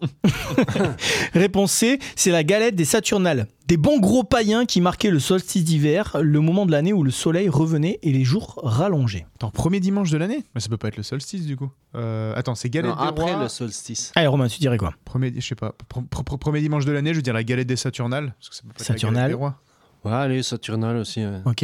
Ouais, j'aurais dit ça aussi, effectivement. Eh ben, exactement. Dans l'Antiquité romaine, la galette serait liée à la fête des Saturnales qui marquait le moment de l'année, donc où le soleil revenait et les jours rallongeaient. Alors normalement, l'épiphanie, elle a lieu le 6 janvier, mais Mm. pour des raisons de commodité, elle se fête le premier dimanche de l'année. Moi, je suis une vraie, une vraie quiche. La chandeleur et l'épiphanie, c'est la même chose? Ah non, non. Non, Chandler, c'est là où on fait des crêpes. des crêpes. Ah ouais, Putain, oui, merde. Et la, et la chandeleur, on fait de quoi? Des Euh, crêpes. euh, alors là, Alors. je, honnêtement, je sais, je sais même pas si c'est religieux en fait. C'est Euh, quand si, la si, c'est religieux. Ah ouais Si, si, parce que j'avais lu euh, Bah, le bouquin c'est- de Pastoureau là, sur la symbolique animale. Ah oui. Où il disait que en fait, la fête de la chandeleur, c'était un truc qui avait été créé par l'église pour remplacer la fête N'importe quoi, païenne. c'était créé par rapport au personnage de Friend. Non, Bon, on passe à la deuxième question. Par contre, je veux la terminer juste. La chandeleur, en fait, remplaçait la, la- la- la- la- la- la fête d'après qui fêtait le réveil de l'ours, qui est un animal trop païen. Ce qui fait que jusqu'au XVIIIe siècle, les gens continuent à dire la chandelours. Voilà. Ah, ouais. Ah donc en fait, tu nous poses une question, mais tu avais la réponse, tu voulais juste nous aider. Non, je sais pas ce que c'est que la D'accord. Donc Je tu viens de faire une Je sais ce qu'il y avait avant. mais- Deuxième question, Romain. Putain, je vais quand même regarder. À la Révolution française, justement, la galette des rois a été supprimée. Vrai ou faux? Bah, j'imagine que ça doit être vrai, parce que moi, sinon t'aurais pas posé la question, mais. Ah, faudrait que ça existe déjà, la galette des rois. Ah, c'est une bonne Ah, remarque. Ça. Moi, j'allais dire oui, Ah oui, évidemment, bah oui. parce que les rois, machin, mais Ah oui, c'est une bonne, bonne la remarque. galette des rois, c'est encore une espèce de tradition américaine que le grand capital nous impose avec ses. Et du coup, tu dis vrai ou faux? Ouais, je dis que c'est vrai. Eh ben c'est vrai, en fait, les révolutionnaires ont supprimé les rois et donc du coup la galette des rois. Ils l'ont Ah ouais, ben, il l'a- remplacé. Il l'a appelé différemment, c'est la, Eh ga- ben, la regarde. galette des révolutionnaires. Eh C'est ben, comme. presque, regarde, écoute nègre, bien. Tu appelles tête au chocolat. Tu vas la fermer. Écoute bien, Josquin. Ils l'ont remplacé par la galette de l'égalité. Ah voilà, ben voilà. Bah en fait c'était juste un 4 quarts quoi tu vois euh, un quart de farine Igeba un quart euh, de un peu de sucre en poudre et un peu de sucre en poudre ou alors un quart de beurre doux ou salé ça dépend si t'aimes les sodomes SM Non, non, par contre, les gens qui prennent du beurre doux, non, mais ça. Non, bah, arrête. Stop. arrête. On c'est coupe ce- l'émission, s'il vous plaît. c'est ce que je viens de te dire toi qui es breton D'accord. si t'as du doux dans ton frigo c'est que Ouais, c'est bah, c'est qu'il y a un problème surtout. Dernier tango à Paris. et un quart d'œuf bon ça je en vrai je sais pas comment ils faisaient un quart d'œuf les mecs bon bref vous en avez déjà mangé de cette galette de l'égalité? Non. non normal ça a pas duré très longtemps voilà fin du game bah, D'ailleurs, c'est à cette période-là aussi qu'on a supprimé la reine du jeu d'échecs. Et qu'on l'a remplacé par la dame. C'est pour ça qu'on est le seul endroit où Ah on ouais parle pas de Queen euh, en- aux échecs. Ah putain Parce qu'en fait, vu que c'est la pièce ouais. la plus puissante de l'échiquier, c'était hors de question que ce soit la reine. Là, dans Sauf ma tête, ça toujours- vient de faire. toujours dit la reine, moi. Non, ah non, non, c'est la dame. Et en fait, tous les, là, en- Ouais, les anglophones parlent de la, donc c'est la Queen évidemment. Sauf que nous, c'était hors de question que la pièce la plus puissante soit liée à la royauté. Donc on a une, un roi qui se fait bolos euh, et on a une dame qui est la pièce la plus puissante. La chouin. Ouais. Et juste que sachez que la chandeleur, c'est quand Jésus était présenté au temple, Le mec, il, a- il veut la caler, sa chandeleur. présenté au temple à Simon. Donc voilà, je sais, c'est donc donc c'est pas moi qui suis coupable de pas savoir. Mais c'est vrai, Chandler, je m'en- je je m'en trouve ça- souviens. C'est un nom qui fait pas chrétien, quoi, le nom. Non, non, au départ, c'est une fête païenne. Non, mais voilà, mais juste regardez. Bah c'est pour ça effectivement que moi je pensais pas que c'était lié à une fête religieuse. Pour moi, c'était enfin, en plus pour moi dire en Bretagne, pour moi c'était juste on, on bouffe C'est des juste crêpes une, comme tous les une autres crêpe jours de une quoi. crêpe de plus, quoi. Voilà, c'est ça. euh, Ouais, mais justement, en règle générale, quand t'as une fête religieuse pas chrétienne, juste très régulièrement, l'église arrive et dit bon, bah, les Saturnales, typiquement. on essayer de. Bah ouais. Ouais, on va remplacer par une croix vos idoles, là, vous allez, vous allez les foutre dans le cul, puis je pense qu'on voilà, parce que sinon c'est l'inquisition. Ouais, hein. c'est vrai, c'est vrai. Voilà. Allez, petit poulet, troisième question.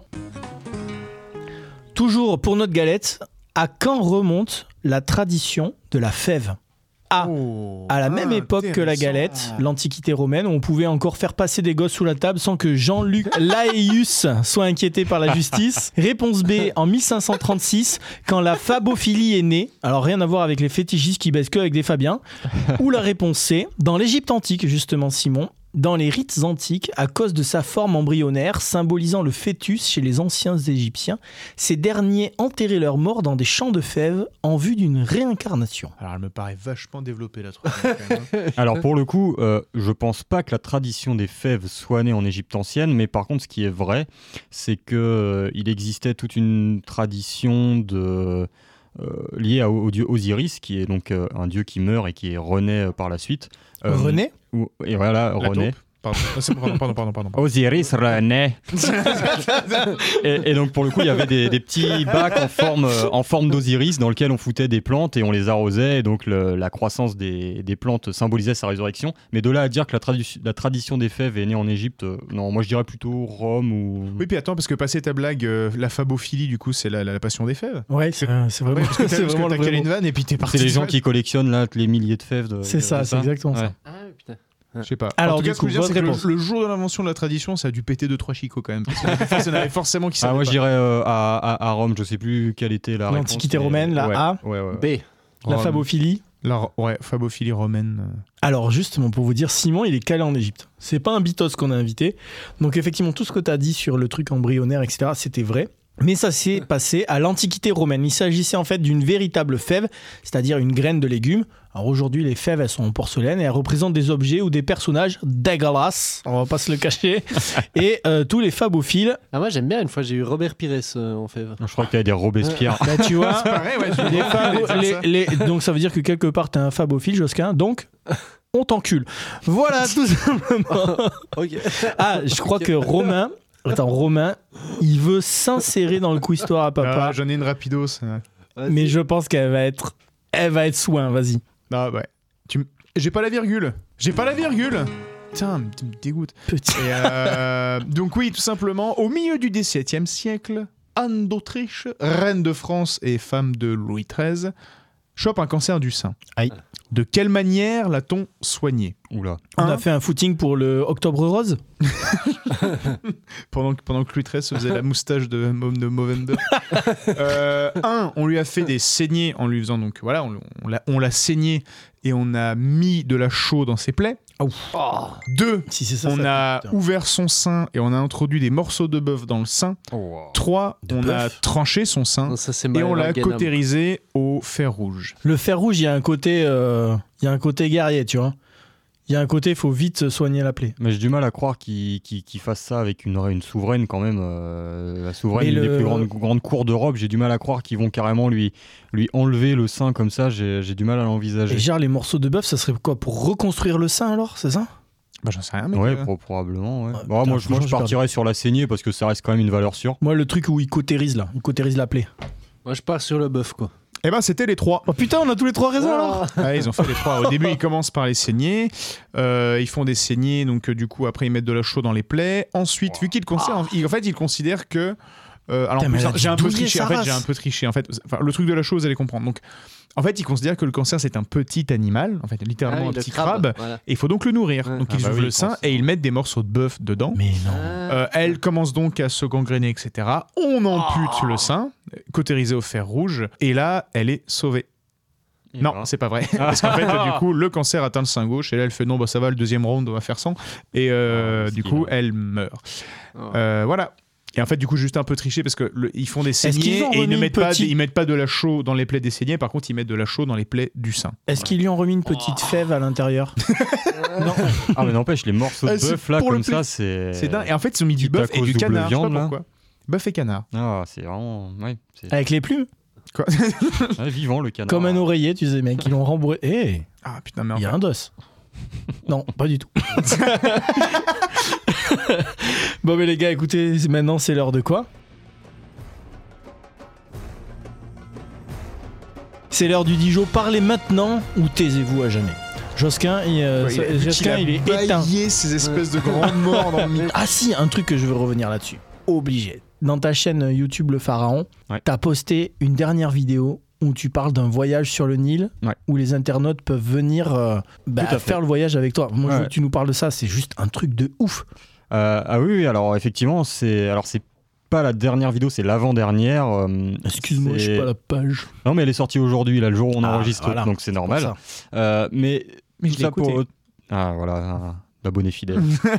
mais en tout cas, c'est quelque chose, c'est un projet qu'on a monté avec euh, une, une collègue, enfin avec une collègue et son compagnon, avec deux collègues en Égypte. En gros, on a eu euh, cette idée puisque j'ai euh, la chance d'avoir maintenant pas mal d'abonnés et des abonnés fidèles qui commandent beaucoup mes vidéos, qui avec qui j'échange énormément sur les réseaux sociaux, etc. Sur Tipeee aussi, peut-être, qui, euh, qui Alors, soutiennent. j'ai ouais ouais j'ai Tipeee et Utip. Alors vu que Tipeee il y a eu tout le bordel euh, récemment, euh, j'avoue que je, je m'y arrête de moins en moins. Je- J'encourage plutôt à aller sur Utip maintenant. Mais en tout cas oui, j'ai- alors je, je vais pas mentir, je vais pas me faire construire une pyramide avec ce que je gagne de YouTube Money parce que sinon à part en gros à part un morceau de parpaing, va pas y avoir grand chose. Mais en tout cas oui, merci év- évidemment euh, infiniment aux personnes qui me soutiennent. Et vu que j'ai la chance d'avoir cette communauté quand même très active, on a eu cette idée de monter directement un voyage en Égypte pendant une semaine sur le Nil euh, en s'arrêtant sur des sites archéologiques euh, majeurs et en gros où euh, j'accompagnerai notre guide égyptien et où je ferai moi la contrepartie euh, égyptologique de, de, ce, de, de- de- de ce voyage. Et donc c'est quelque chose qui se fera l'année prochaine. Et Genre, donc, ça coûte combien le- la session? Alors là, euh, on est sur des, sur, on, on voyage avec une dahabiya, c'est-à-dire un bateau traditionnel à voile euh, égyptien. Ah, trop bien Et euh, la cabine, euh, c'est euh, 1300 euros par personne pour une semaine. Donc Ah, c'est trop- un voyage, pique. Voilà. un voyage qui est pas spécialement bon Non, marché, en, en vrai, c'est mais dans des conditions extraordinaires. en vrai, c'est pas cher dans le sens où toi, tu viens en mode euh, super guide euh, VIP, quoi. Ah oui, oui, moi effectivement, moi je participe au voyage donc en tant que, que, que- que guide égyptologue. Euh, le- comme je le dis dans la vidéo, hein, j'ai pas de, de, de rémunération particulière, c'est pas du tout une OPSP. Alors certains diront que oui parce que forcément je fais la pub de- des gens qui font le voyage sur le bateau, qui s'occupent de ça. Mais voilà, je- en tout cas ils, ils ne m'ont pas rémunéré pour ça. Moi je le fais parce que j'adore ça, parce que je veux partager ça avec les gens qui me suivent. Et justement, si on veut Reza, que on, pa- on passe par ton YouTube, comment est-ce qu'on te. Alors bah, vous pouvez aller ou- voir la Il y a vidéo. encore des places euh, peut-être ou... Alors c'est, je vais pas te mentir que c'est un peu chaud parce que ça fait un mois maintenant que la vidéo est sortie. Là, et je c'est pense que la chambre, euh, la chambre, elle est sur un kayak accroché derrière le bateau. C'est c'est déjà, c'est déjà bien bien euh, rempli. Genre en Par 48 heures, c'était rempli ou quoi? Ouais, quasiment, ouais. Bon, Quasiment. C'est cool. Mais par contre, ça On n'empêche pas faire des que colocs avec des mecs qui ont une chambre euh, On va faire des gros dortoirs euh, en auberge de jeunesse. Euh, Ouais, une auberge de jeunesse. Mais allez voir la vidéo, de toute façon toutes les infos sont dedans et honnêtement, vu le succès que ça a, c'est pas exclu qu'on reproduise l'expérience dans les années à venir. Donc allez, allez Et jeter un que coup d'œil à la vidéo. sera un bateau et- traditionnel à Oyonnax. On va faire visiter. Ouais, voilà, sur, le, mais sur le- juste- sur le lac de Genève. euh, Jos- Josquin, il fait pareil, mais dans le 9-3, lui, non? Ouais, il, fait, il fait visiter Romainville, il fait le tour des. euh, Josquin, s'en bat ah. les couilles, il parle même plus dans le micro. Non, mais Josquin, voilà, c'est Ouais, terminé. Bah, Josquin, il a décidé que maintenant, c'était plus son émission. Prends une banane, Josquin. Là, vous le voyez pas, mais en fait, il y, a y y le casque qui pend. Josquin, il est déjà au Non, mais par contre, j'ai regardé d'où venait le, le crumble. Le mec, Oh, le twist, je dis, le twist quand on fait- final. Mais non, quand on fait une blague beaucoup trop lourde, il faut amener un petit truc euh, historique derrière. Ouais, mais le truc historique, tu le mets pas un quart d'heure après. Le twist final. t'as quand même réussi à lier un super voyage en Égypte dans un bateau authentique égyptien avec Oui, ma bite est un crumble Non, et l'origine du manger crumble. Du, du crumble, parce que le crumble, c'est intéressant l'histoire. C'est durant la deuxième guerre mondiale, en fait, pas mal de fruits dans les vergers, mais la farine, le sucre et tout ça coûtait cher. Donc plutôt que de faire une tarte normale, bah, tu fous des fruits au fond, puis tu fous ce que tu peux de farine et de sucre et de beurre euh, dessus, en gros, tu vois. Et maintenant, tu le payes 9 euros au resto. Voilà, c'est ça. Ah, et tiens, justement, dans, dans ton petit séjour euh, en Égypte, est-ce que- est-ce qu'il y a des plats typiques qu'on va manger des... Alors, euh, Il y a oui. une gastronomie particulière en Égypte Je suis désolé. Alors pour m'y le connais pas coup trop. euh, moyen, c'est-à-dire que l'Égypte, honnêtement, on va pas se mentir, je sais que je- mes collègues égyptiens vont me détester, mais c'est pas spécialement réputé pour sa gastronomie. Attention, ce qu'on mange là-bas, c'est excellent. C'est pas ce que je dis. Mais je dis que c'est difficile. quoi? Est-ce qu'il C'est y a un difficile plat de sortir des plats. euh, Oui, alors. Il y a par exemple le, le foule, euh, il y a des purées d'aubergines, euh, il y a des, des- des- beaucoup comme ça de, de- de plats à base de légumes ou à base de pois chiches bah, qui ressemblent un peu en fait à ce qu'on trouve au Proche-Orient de manière générale. Mais euh, t'as pas avec chopé une espèce de houmous ou- monstre chiasse carabiné? Euh, La dernière fois que j'y étais, si, carrément. Ouais, voilà. J'ai été Ouais, malade à crever. euh, Ça donne tellement sur envie, les, uniquement sur les, deux, euh, sur les deux derniers jours en fait de, de ma participation à, à un chantier de fouilles là-bas, euh, j'ai il y a un truc qui a pas dû passer et voilà. Mais bon, pendant 15 jours c'était nickel et juste les 48 dernières heures où ça a été euh, l'enfer sur terre. Mais que euh, vous inquiétez pas, si vous venez sur le bateau, tout est contrôlé, c'est C'était nickel. quoi, Et dis donc, Simon, que- il est au chantier, bah faut suivre la ligne jaune, les gars. Non, mais Est-ce justement, que ta demeure avait la couleur des cheveux de Ramsès II Ouais, c'est un- Je t'avoue que j'ai- je t'avoue que j'ai pas fait un, un, un camailleux non plus pour vérifier. Moi j'ai l'impression que Josquin est à l'agonie et qu'on va pas tarder à couper les micros. moi j'allais que- justement te demander comment ça s'appelle déjà le, le mot qui veut dire euh, le limon dans le Nil là? Eni Emi? Kémi. Kémi Kémis, en fait, c'est la, c'est la couleur, le nom de la couleur noire qui a même donné son nom à l'Égypte qu'on appelait Kemet, c'est-à-dire la terre noire, mais pas Ah du mais tout moi j'étais euh, parti voilà. sur ta gastro, je pensais qu'il y avait un lien Mais, du euh, coup, non, non. ou- Alors, Non. tu peux toujours essayer de fertiliser des trucs avec, mais euh, je garantis pas le résultat, quoi. Mais écoutez, en tout cas, franchement, moi ça me chauffe de ouf de, de partir. Mais Bah, ça voudrait plaisir. dire qu'il faudrait abandonner Romain et Josquin. Bah justement, c'est le moment de la conclusion et des remerciements, les gars. Et oui, on va se quitter. Mais vous pouvez toujours nous suivre sur Instagram, Facebook et YouTube, Louis1664. Abonnez-vous, likez, partagez notre podcast. Vous pouvez aussi nous suivre et nous soutenir en envoyant vos dons sur Tipeee ou sur euh, Alors, euh, Utip, euh, UTIP, euh, vous pouvez aller jeter, c'est un peu le même principe, euh, sauf qu'il n'y a pas de polémique récemment. Euh, moi, j'ai toujours pas fermé mon compte Tipeee et je sais pas si je le ferai, mais en tout cas, voilà, si vous voulez euh, ouvrir un compte Utip, euh, c'est très cool et ils ont vachement euh, amélioré leur système récemment. Donc, euh, Mais là, je vois que Josquin, il commence à le faire sur son portable. Ah non, c'est Youp. Ah, non, pardon, ça n'a rien à voir. Bon, bref, si vous êtes artiste, groupe de musique, que vous souhaitez également passer dans l'émission, laissez vos commentaires et vos liens sur nos réseaux. euh, Louis64. Merci à toute l'équipe de l'émission. Josquin, petite promo. Ouais, bah Montmartre euh, façon stand-up, toujours euh, tous les week-ends là.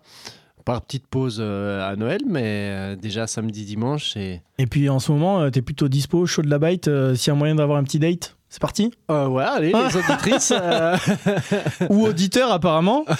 T'es en recherche euh, existentielle en ah, ce je, moment. prends- je prends tout. Comme, Allez, si vous voulez comme lécher les à pastilles. Vichy, Josquin est là. Remets un petite promo pour toi, Diable et Détails. Comment tu que j'enchaîne? Bah oui, voilà, Diable et Détails, euh, voilà. Le, le site internet, diabledétails.com, Diago, Diable au singulier, détail au pluriel. Les cartes cadeaux marchent pas trop mal cette année, je suis assez content. Donc euh, voilà, réservez-vous une visite, faites plaisir. Et, euh, petit cadeau de Noël, ça fait plaisir. sachez qu'en plus, il y a une bonne partie de ma visite du Louvre-Égypte qui est basée sur le travail de Simon. Donc euh, voilà. Oh, j'espère qu'il te reverse des royalties. hein. Ah oui, t'inquiète, on va gérer ça. bah non, mais de toute façon, je, oui, je vais déjà être obligé de te payer des canons parce que genre une de mes visites était basée sur le travail de Quentin, donc j'ai invité au resto. Donc euh, On a dit qu'on J'ai lâchait pas les canons de la envers Simon. radeau du, du radeau de la Méduse. On les garde. Moi, les gars, vous me retrouvez ben, toujours à la réalisation de Louis 64. Aussi, les Actuvores sur VL Média, les jeudis 18h30, 20h, avec la petite chronique, la petite pastille, le petit bonbon de la fin. C'est le scan de Rémi, c'est plutôt pas mal. Alors, dernière émission avec Vincent McDoom, les gars. Oh, wow. Tout à l'heure, on parlait de pastilles, Josquin. À Ça mon fait avis. longtemps que j'ai pas entendu ce nom là. mais, c'est- mais- mais attends, mais l'autre jour, je téléphone à Rémi. Tout le monde pense qu'il est mort, il- mais non, c'est FX de Secret Story qui est mort. Qui s'est suicidé. Vincent McDoom va en RIP. PN, en pleine, il est en pleine forme. Vous me retrouvez aussi dans l'émission Solo sur VL avec Cédric Cizer sur euh, BVL tous les mardis 21h 23h. Et toi Simon, petite promo? Bah écoutez, moi je vous invite évidemment à aller voir ma chaîne. euh, Ah merde, euh, j'ai cru que tu nous invitais sur le Nil à ta petite croisière. Ah, bah, putain merde. j'ai- J'aimerais bien, hein, j'aimerais bien évidemment, mais ça va être un peu compliqué mais voilà, allez faire un petit tour sur la chaîne. Euh, si ça vous plaît, bah abonnez-vous. Le pharaon. Évidemment avec plaisir. Le pharaon en trois mots, hein, ce fameux, euh, cette petite blague de Hashtag. Obé- Obélix Mission Cléopâtre. Voilà, je vous ai que j'ai j'ai créé ma chaîne euh, en pleine nuit hein, une fois où j'arrivais pas à dormir, donc le nom est pas très recherché, mais au moins dingue. vous arriverez à le trouver facilement sur YouTube. Pas très bien ce nom. Ouais, très bien, ouais. Ah, On parle plus dans le micro, hein. on on respecte plus l'émission. J'ai un bout de sauce dans la bouche, pardon. Ça aurait pu être un truc genre. Ouais, non, non, ça- non, ouais, Allez, ouais. allez, allez, allez, allez. Bon ok, vous voulez pas de mon jeu de mots avec Simon, mais tant pis, moi en tout cas Simon, je kiffe ce que tu fais. Et maintenant on va se quitter en musique avec Awa Timbo et c'est le titre Romi's Eyes. On se retrouve très vite pour un nouvel épisode de Louis 64. Allez, Ciao, on va boire des tout en canon. Ah, Allez, Oh, c'est bon, moi j'arrête, incroyable. j'abandonne, je me casse. moi, Merci de m'avoir reçu. Ramsey 64. Oh là là, mais ça ne s'arrête Jusqu'à la fin. Hein. Vous aussi, chers auditeurs, chères auditrices, prenez soin de vous et l'apéro. Ciao. Merci. Yeah, ciao. Allez, ciao